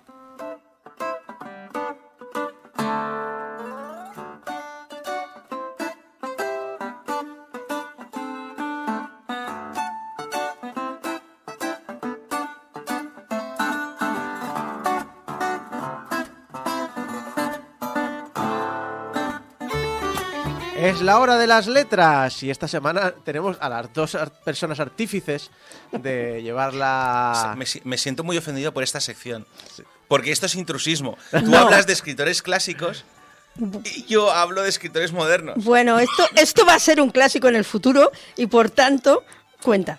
Bueno, lo dicho, esta semana o este mes le toca a Mari, que nos has traído pues un género del que ya oímos hablar a precisamente a Abraham, que es el tema de la cultivación china, la culti- cultivación espiritual. Sí, bueno, lo- ya lo comentaré un poco más adelante, como aquí es realmente un tema muy tangencial, pero sí, sí, hoy yo os traigo, como decíamos hace un momento, no es un clásico de la literatura, o, sino, pero es una obra que yo creo que en el futuro se considerará como tal y además necesitaba sacar todo esto de dentro. Este es el espacio. Sí, está- estás viendo, estás viendo, estás viendo ciertos, Sí. mm, ¿cómo los llamaríamos? ¿Cedramas? Bueno, dijéramos que me he enganchado un poco. Yo hoy vengo a hablaros del Grandmaster of Demonic Cultivation, Modao Sushi para los amigos. Eh, sobre la autora, la verdad es que no puedo hablar mucho, no se sabe mucho de ella. El nombre que aparece en sus libros, Mo Xiang Tonshu, es un seudónimo, because of reasons, como que la censura en China y un- el estricto control del Estado. Pero es una escritora muy prolífica, o sea, lleva escritas y publicadas tres sagas de miles de páginas cada una eh, y, y capitulillos extras varios. Y se hizo muy famosa en un portal online donde los autores eh, publican las novelas y los más leídos pues llegan incluso a publicarlas. La, la curiosidad que tengo es, ¿esta persona vive de esto? Porque en el momento que hay cierta transacción económica ya hay un rastro donde puedes saber quién es esa persona. Entonces no sé si el gobierno es un... Esto no lo permito oficialmente, pero extraoficialmente no os lo voy a prohibir porque no deja de ser un desahogo. O si realmente es un... Lo estoy haciendo de tapadillo. No lo sé hasta, no he encontrado tampoco mucho sobre el tema, no sé hasta qué punto. Eh, eh, a ver, eh, casi- es- en la comunidad de web novels es bastante normal firmar con seudónimo, no tanto por una cuestión de censura gubernamental como por una cuestión de censura social. Es decir, estás escribiendo novelas, eh, digamos, estás escribiendo baja literatura eh, para, la- para consumo masivo eh, y muchas veces estás, mientras estás teniendo obviamente un, un segundo trabajo. Entonces hay mucha gente que considera que es mejor firmar con seudónimo, pero esto pasa literalmente en todo el mundo. Sí. No, pero yo digo. Que No, no, pero que China no, no- no es una cosa de China, es una en Japón Sí, también sí. pasa, en Corea también pasa y en Estados Unidos pero también Me pasa. refiero a cuando en China y en muchas de estas novelas se tratan temática LGTBI, que es una cosa muy mm, controlada y demás. Está controlada, pero no es. A ver, hay cosas peores. Hmm. Vale. En, en China, en China tienen. es- es- a ver, básicamente, no está criticando al gobierno, no está, no pone esqueletos eh, y no hay escenas explícitas. Al Bueno, menos no no, pone- demasiado.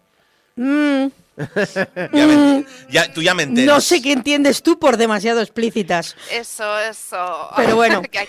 Y, y de esqueletos en este, eh, estamos hablando del Grand Master of Demonic Cultivation, donde hay necromancia a saco. Hay negromancia, pero Sí. no hay esqueletos. Bueno, pero hay posesiones, Bueno. que también es una cosa sí, pero no, que no, pero es puede. que, eh, es que es que China es muy específica sí, con el sí. tipo de cosas que no quiere. Pero esta novela Sí. la conoce bien Mari y es Sí. la que. Y de todas maneras, sí, la, la autora se gana bien la vida. Eh, Sí, sí. No, No, eso no sí. to- no pueden decirlo todos los autores de web novelas. Pero esta sí, sí, sí. Pues este formato, que es un poco como las novelas de panfletos por capítulos del siglo XVIII y XIX, y entonces hace que muchas veces estas historias eh, se pueden, pueden llegar a cansar por repetitivas, porque vas estirando el chicle y vas, porque igual has empezado a escribir y luego se te van ocurriendo cosas y bueno, como esta, eso, la- los mosqueteros y todas estas cosas en su momento que eran por panfletos. Y yo creo que para esta autora se Por nota. entregas. Bueno, sí, por- pero eran panfletos. Sí, pero era novela por entregas. Es que la web novel es una novela por entregas. Es exactamente lo mismo que Mm. Sí. Dumas. Eh, eso se nota en algunas obras de la autora, como Heaven's Official Blessing, que a ratos pues adolece un poco de estiramiento de chicle, a mi parecer. Pero sin embargo, tal vez porque esta es más corta, eh, Modo Sushi es una historia que está muy bien hilada, en la que todo poco a poco va cobrando sentido a medida que las tramas se van cerrando y donde incluso las historias que parecen más externas a la, a la trama principal, luego juegan como un, elemento que aglutina otros temas, ¿no? Como a veces estas series de televisión que se alargan y como yo no puedo, no puedo liar a Mulder y Scully en pantalla porque entonces se me rompe la tensión sexual, saco una subtrama de fondo que hace de eco de la de ellos para qué, pues hay cosas de estas por detrás que también son bastante interesantes. Em, en la obra, esta obra se enmarca, decíamos antes, en lo de la cultivación, pero en realidad se enmarca en tres géneros de la literatura china, eh, un poco de más a menos. El que más es claramente el Danmei, que literalmente quiere decir belleza indulgente, y son novelas de amor entre hombres imposiblemente guapos. Imposible. Es que son todos, es- el más feo de ellos es increíblemente guapo. Sí, son como dioses, ¿vale? sí. O sea, tú ves eso y, y te emocionas, te quedas sin habla y te, te quedas así, parada completamente porque, porque es que es Y, impresionante. y luego estamos el resto de nosotros, que es un. Pues, Bueno. ya, yo ya ni lo intento. Pero también es un xianxia, que es la Héroes Inmortales, es decir, es una novela de fantasía con sus magias, monstruos legendarios, y finalmente es también un wuxia, que son los héroes marciales, que es una historia de cultivación. Y por eso va muy bien que ya hablara Abraham del género en la temporada pasada. Game Over 400 741, temporada 2, iba a decir 471 porque soy disléxica, pero es 741. Eh, porque en realidad, aunque la novela se centra muy poco en el camino de la cultivación, no es, no es como esas novelas que lo que importa es cómo el héroe empieza cultivando y acaba siendo. Aquí es, de fondo, sí que ellos son cultivadores y por tanto es importante conocer un poco las reglas de ese mundillo para entender bien la trama, para saber un poco de qué va todo el tema de los clanes, los núcleos dorados, las armas espirituales, la magia de talismanes, los espíritus, los demonios, pero no necesitas mucho más. Además, si no estás muy versado en el tema, los libros, eh, al menos en la edición inglesa, llevan al final un índice con los nombres de los personajes, que recomiendo no mirarlo porque puede tener spoilers. Eh, el nombre, eh, perdón, los nombres de los personajes, los nominativos, eh, el vocabulario, los lugares en los que está pasando la acción, con lo cual es, es fácil si uno se pierde con tanto, porque una cosa muy graciosa es que cada personaje tiene un montón de nombres, porque puedes tener tu nombre oficial, que no es el mismo que el nombre familiar, que tampoco es el mismo que el diminutivo, pero además está el título honorífico, y también puedes tener un título nobiliario y una posición dentro de tu clan. Y todo eso lo, van usando indistintamente. Por ejemplo, tenemos a Long Wanji, que es, eh, este es su nombre oficial, Lan Chan es su nombre familiar, Han Wanjun es el título eh, honorífico para el resto del mundo, Lan Ergonzu es dentro de su clan, es su título nobiliario, y Ergege para el irresponsable de Wei Wuxian. Porque Wei Wuxian, ya hablaremos un poco de él, es un irresponsable. Madre, madre mía. No, no, es mucho más fácil de lo que parece, ¿eh? Por hacer una, por hacer una pequeña aclaración, a Grandmaster of the Money Cultivation es una novela que asume que las personas que están leyéndola ya saben de qué va el Wuxia, con lo cual en vez de hacer una novela de, de cultivación al uso, simplemente es, bueno, tú ya sabes de qué va la cultivación, no hace Hombre, falta que te lo explique. No deja de ser una autora que publica para el público chino y Mm. luego si tiene la suerte de que sea internacional, guay, mejor, pero Sí, pero es, para su público. Es como un poco como con la fantasía heroica en Europa, Mm. que se da por sentado que todo el mundo más o menos conoce las reglas de cómo va un mundillo Sí, ya de no fantasía ya no hace heroica. falta que describas a un elfo. O, o, o, o, qué código de honor tiene un caballero. o- de esas cosas, sí, sí. Es un poco esta idea. Eh, y como decía, lo de los nombres no es tan. al- bueno, al menos yo no lo he encontrado tan complicado cuando más o menos le pillas el truco y, y sabes qué es cada diminutivo y tal. Eh, yo intentaré solo usar el- un nombre para cada personaje cuando los nombre, por si, para facilitar, pero seguro que he escrito en algún lado el que no. eh, o, o algún otro, así que que sepáis que si. Dice, ese personaje no estaba. así", Puede que tengan dos nombres.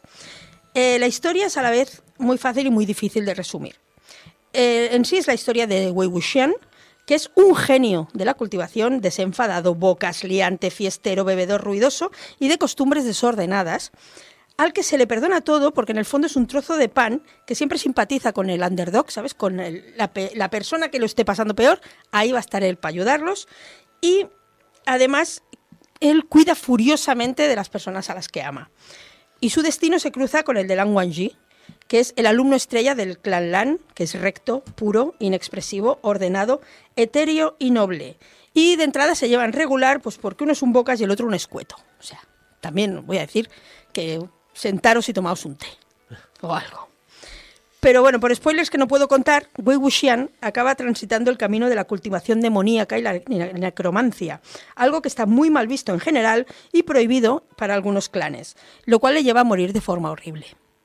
Pero esto no es un spoiler, porque Ah, ¿no? el primer párrafo de la novela literalmente es ¡Regocijaos! Wei Wuxian ha muerto. Vale. Así empieza la novela. Wei Wuxian consigue una segunda oportunidad siendo resucitado y sin comerlo ni beberlo se ve envuelto en la resolución de un misterio que por supuesto está íntimamente relacionado con su propia historia. Hombre, ya, ya ha salido ya ha salido aquí la Jessica Fletcher. Exacto, porque la novela en el fondo es un whodunit, pero también es una buddy movie. Con esos personajes que nos acaban de entender y van juntos a Yo todas siempre partes. cultivo solo. Y también es una guerra de, de- una historia de guerras, de traiciones, de muerte, pero sobre todo es una historia de amor que se cuece lento. Tan lento como es Wei Wuxian en pillar algunas cosas, porque mira que para ser un genio es tonto. Mira, ya me puedo sentir relacionado. Eh, desde mi punto de vista, los puntos más fuertes del libro son, por un lado, la narración, que no es lineal en términos de cronología, lo que hace que tardes en darte cuenta que Wei Wuxian, en el fondo, es cuanto menos un narrador poco fiable de su propia historia. Es un tipo con pésima memoria para lo que no le interesa y además está demasiado centrado en sí mismo en ocasiones. Con lo cual, tampoco te puedes fiar del todo de lo que te está contando. Igual hay, unas, hay, más detrás de todo esto. Otro punto fuerte son los personajes, porque cada personaje tiene una personalidad muy marcada, una voz propia, que le da a la novela una entidad en el fondo de historia coral, aunque sea la historia de, de Lan Wangji y Wei Wuxian, que va más allá de, de este protagonista. Y hay personajes además que son espejos deformados los unos de los otros, ecos, historias casi paralelas, pero que no fueron por los mismos caminos, pues por Because of Reasons, de nuevo.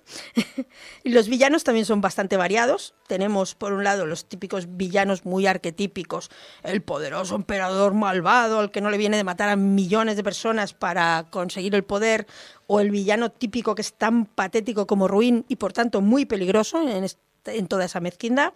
Pero luego tenemos villanos mucho más complicados, villanos con los que casi correremos el peligro de simpatizar, personajes oscuros cuya dramática historia llega a un punto de inflexión en algún momento que te hace preguntar qué podría haber sido de ellos si otra gente se hubiera cruzado en su camino en aquel momento.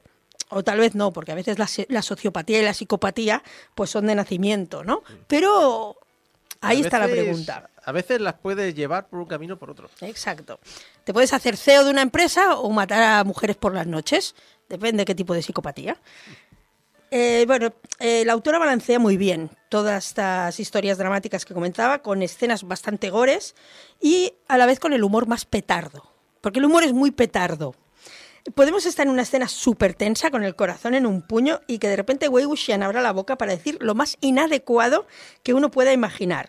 Wei no es el único re- eh, recurso cómico, pero mucho del humor deriva de esta personalidad irreverente y eso hace que se le quiera muy mucho. Ah, Por un momento he pensado en, en el Goku pequeño. De no sé lo que, es- eh, lo que está ocurriendo. Bueno, pero el problema con, con Wei Jing es que sí que muchas veces sí que sabe lo que está diciendo. Lo sabe muy mucho. Sí, es una estrategia que sigue. Él es así y vale, en parte es así, pero en parte lo hace adrede como para poder mover los eventos que hay alrededor. Además, por cosas de la trama, durante una época del- de los libros, tiene que fingir estar un poco para allá y lo finge muy bien. Lo finge muy, muy demasiado bien. Te haces, te haces preguntas. Sí. En plan, es que no quiero hablar mucho de la trama, pero lo que sí que quiero remarcar es lo importante que es prestar atención a todos los detalles. Porque, como os decía, Wei Wuxian es un narrador muy poco fiable, por un lado, y además la historia está contada con saltos temporales. Y el segundo personaje principal es una persona que apenas abre la boca. Se expresa a través de sus actos, que son mucho más elocuentes que la miríada de palabras que pueda soltar Wei Wuxian por la boca. Pero, claro, todo esto tiene que interpretarse. Y bueno, Lan Wangji es una contrapartida perfecta al desastre vital de, que es Wei Wuxian.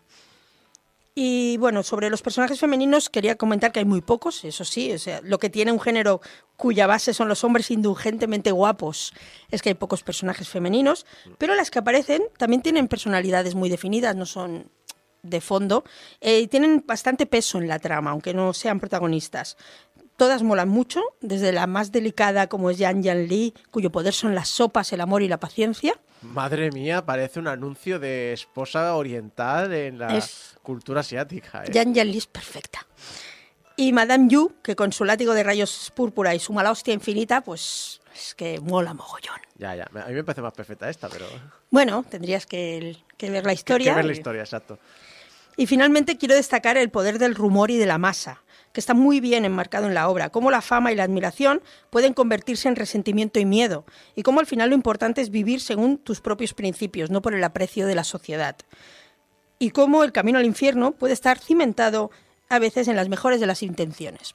Otras veces no, ¿eh? Otras veces el camino al infierno está cimentado en manipulación, mentiras y asesinatos. Pero incluso la buena gente, eh, ser recto y justo no te garantiza un final feliz si te sales del camino marcado por la sociedad.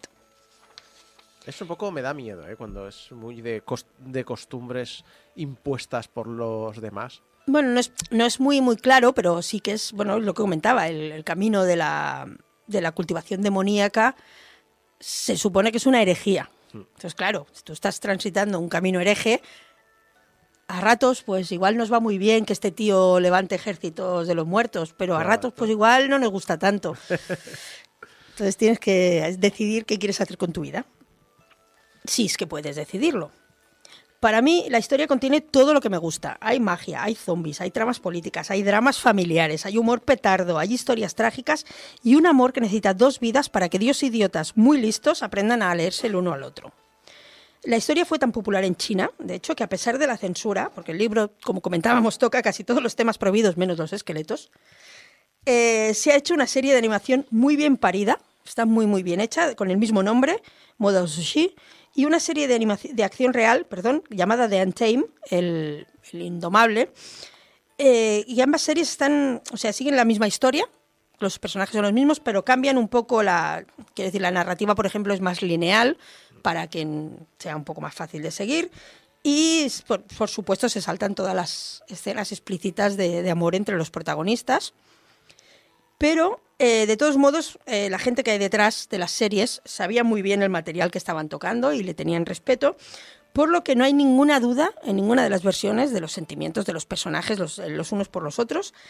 Y, mm, por ejemplo, en la serie de acción real, los creativos, el director y compañía, decidieron que si no había beso LGTB, no iba a haber besos de ningún tipo, ni heteros, ni de nadie. O sea, las parejas heterosexuales que hay en la serie. De hecho, solo hay un beso en toda la serie y es de un señor creepy con una prostituta.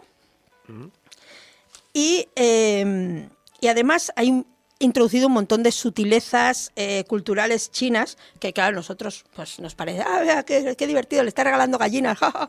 Pero todo esto eh, para China representan pedidas de mano, cortejo o incluso matrimonio. Por tanto, todo está ahí.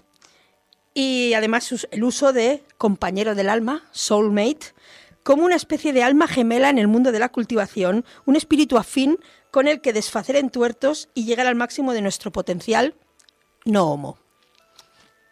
Por no, supuesto. No homo, bro. En absoluto. Mastu- eh, Nos hemos masturbado el- mi compañero de, de piso y yo. No homo, no homo.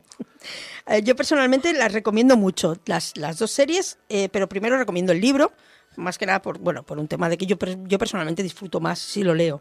Pero como complemento son maravillosas y la música es muy buena en ambas. Eh, y últimamente cuando necesito ponerme música de fondo para hacer cosas, apenas escucho otra cosa.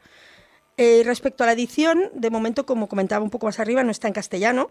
Eh, la edición en inglés por Seven Seas es bastante bonita. Son cinco tomos, e ilustrados todos. E incluso han añadido algunos extras en el último tomo, como postales, stickers, una libretita. Eh, sé que hubo alguna polémica por la traducción de algunos términos en, la primera, en el primer libro, pero se, bueno, se tomó nota de ello y lo, han corregido para luego. Y de momento en castellano, aunque hay rumores de que podría llegar en para diciembre se dijo tal editorial, no sé qué, a ver qué dicen. Solo hay traducciones de fans que circulan por Wattpad y eh, parte del manhua que está editado por Norma, que están en ello. El manhua, que no lo he mencionado, también está muy bien. Está, el, dibujo es muy gracioso, es muy... Es aquello de... Lo mismo, me recomiendo el libro, porque el, manhua se deja muchos detallitos, pero es- como complemento es muy gracioso, el dibujo es muy chulo. Y, en fin, que para mí es el tipo de historia que estaba esperando desde la adolescencia, que si ahora me ha dado tan fuerte, esto llega a caer en mis manos a los 16 y yo me habría apuntado a clases de Gujin y tratado de aprender chino, como si no hubiera un mañana, igual que trate de aprender japonés. Así que si queréis pasar un rato entretenido, pues le echáis un ojo y me decís. Al fin y al cabo, yo creo que necesito es más gente con la que enfanguilear. Y memes. Sí, memes, memes. muchos memes. Pues aquí tenéis eh, la obra de... ¿Cómo era? El, eh, se me ha escapado el nombre. La Grandmaster of Demonic Cultivation. El gran maestro de la cultivación demoníaca, eh, más literatura china, que creo que poco a poco está pegando fuerza en Occidente. ¿eh? Es una de esas cosas que no te fijas cuando ya tienes mil, fan, mil fandoms y de repente te giras y dices, ¿qué ha pasado aquí? ¿Qué ha ocurrido? ¿Qué ha venido esta industria enorme? Que, que- que hizo una- que hizo un programa de radio sobre ello. Claro. Sí, sí. Y luego además hay mucha ciencia ficción china que están traduciendo ahora, que también está muy bien. Sí. sí. Pues a ver, a ver en qué se traduce esto en el futuro, que creo que va a ser muy interesante.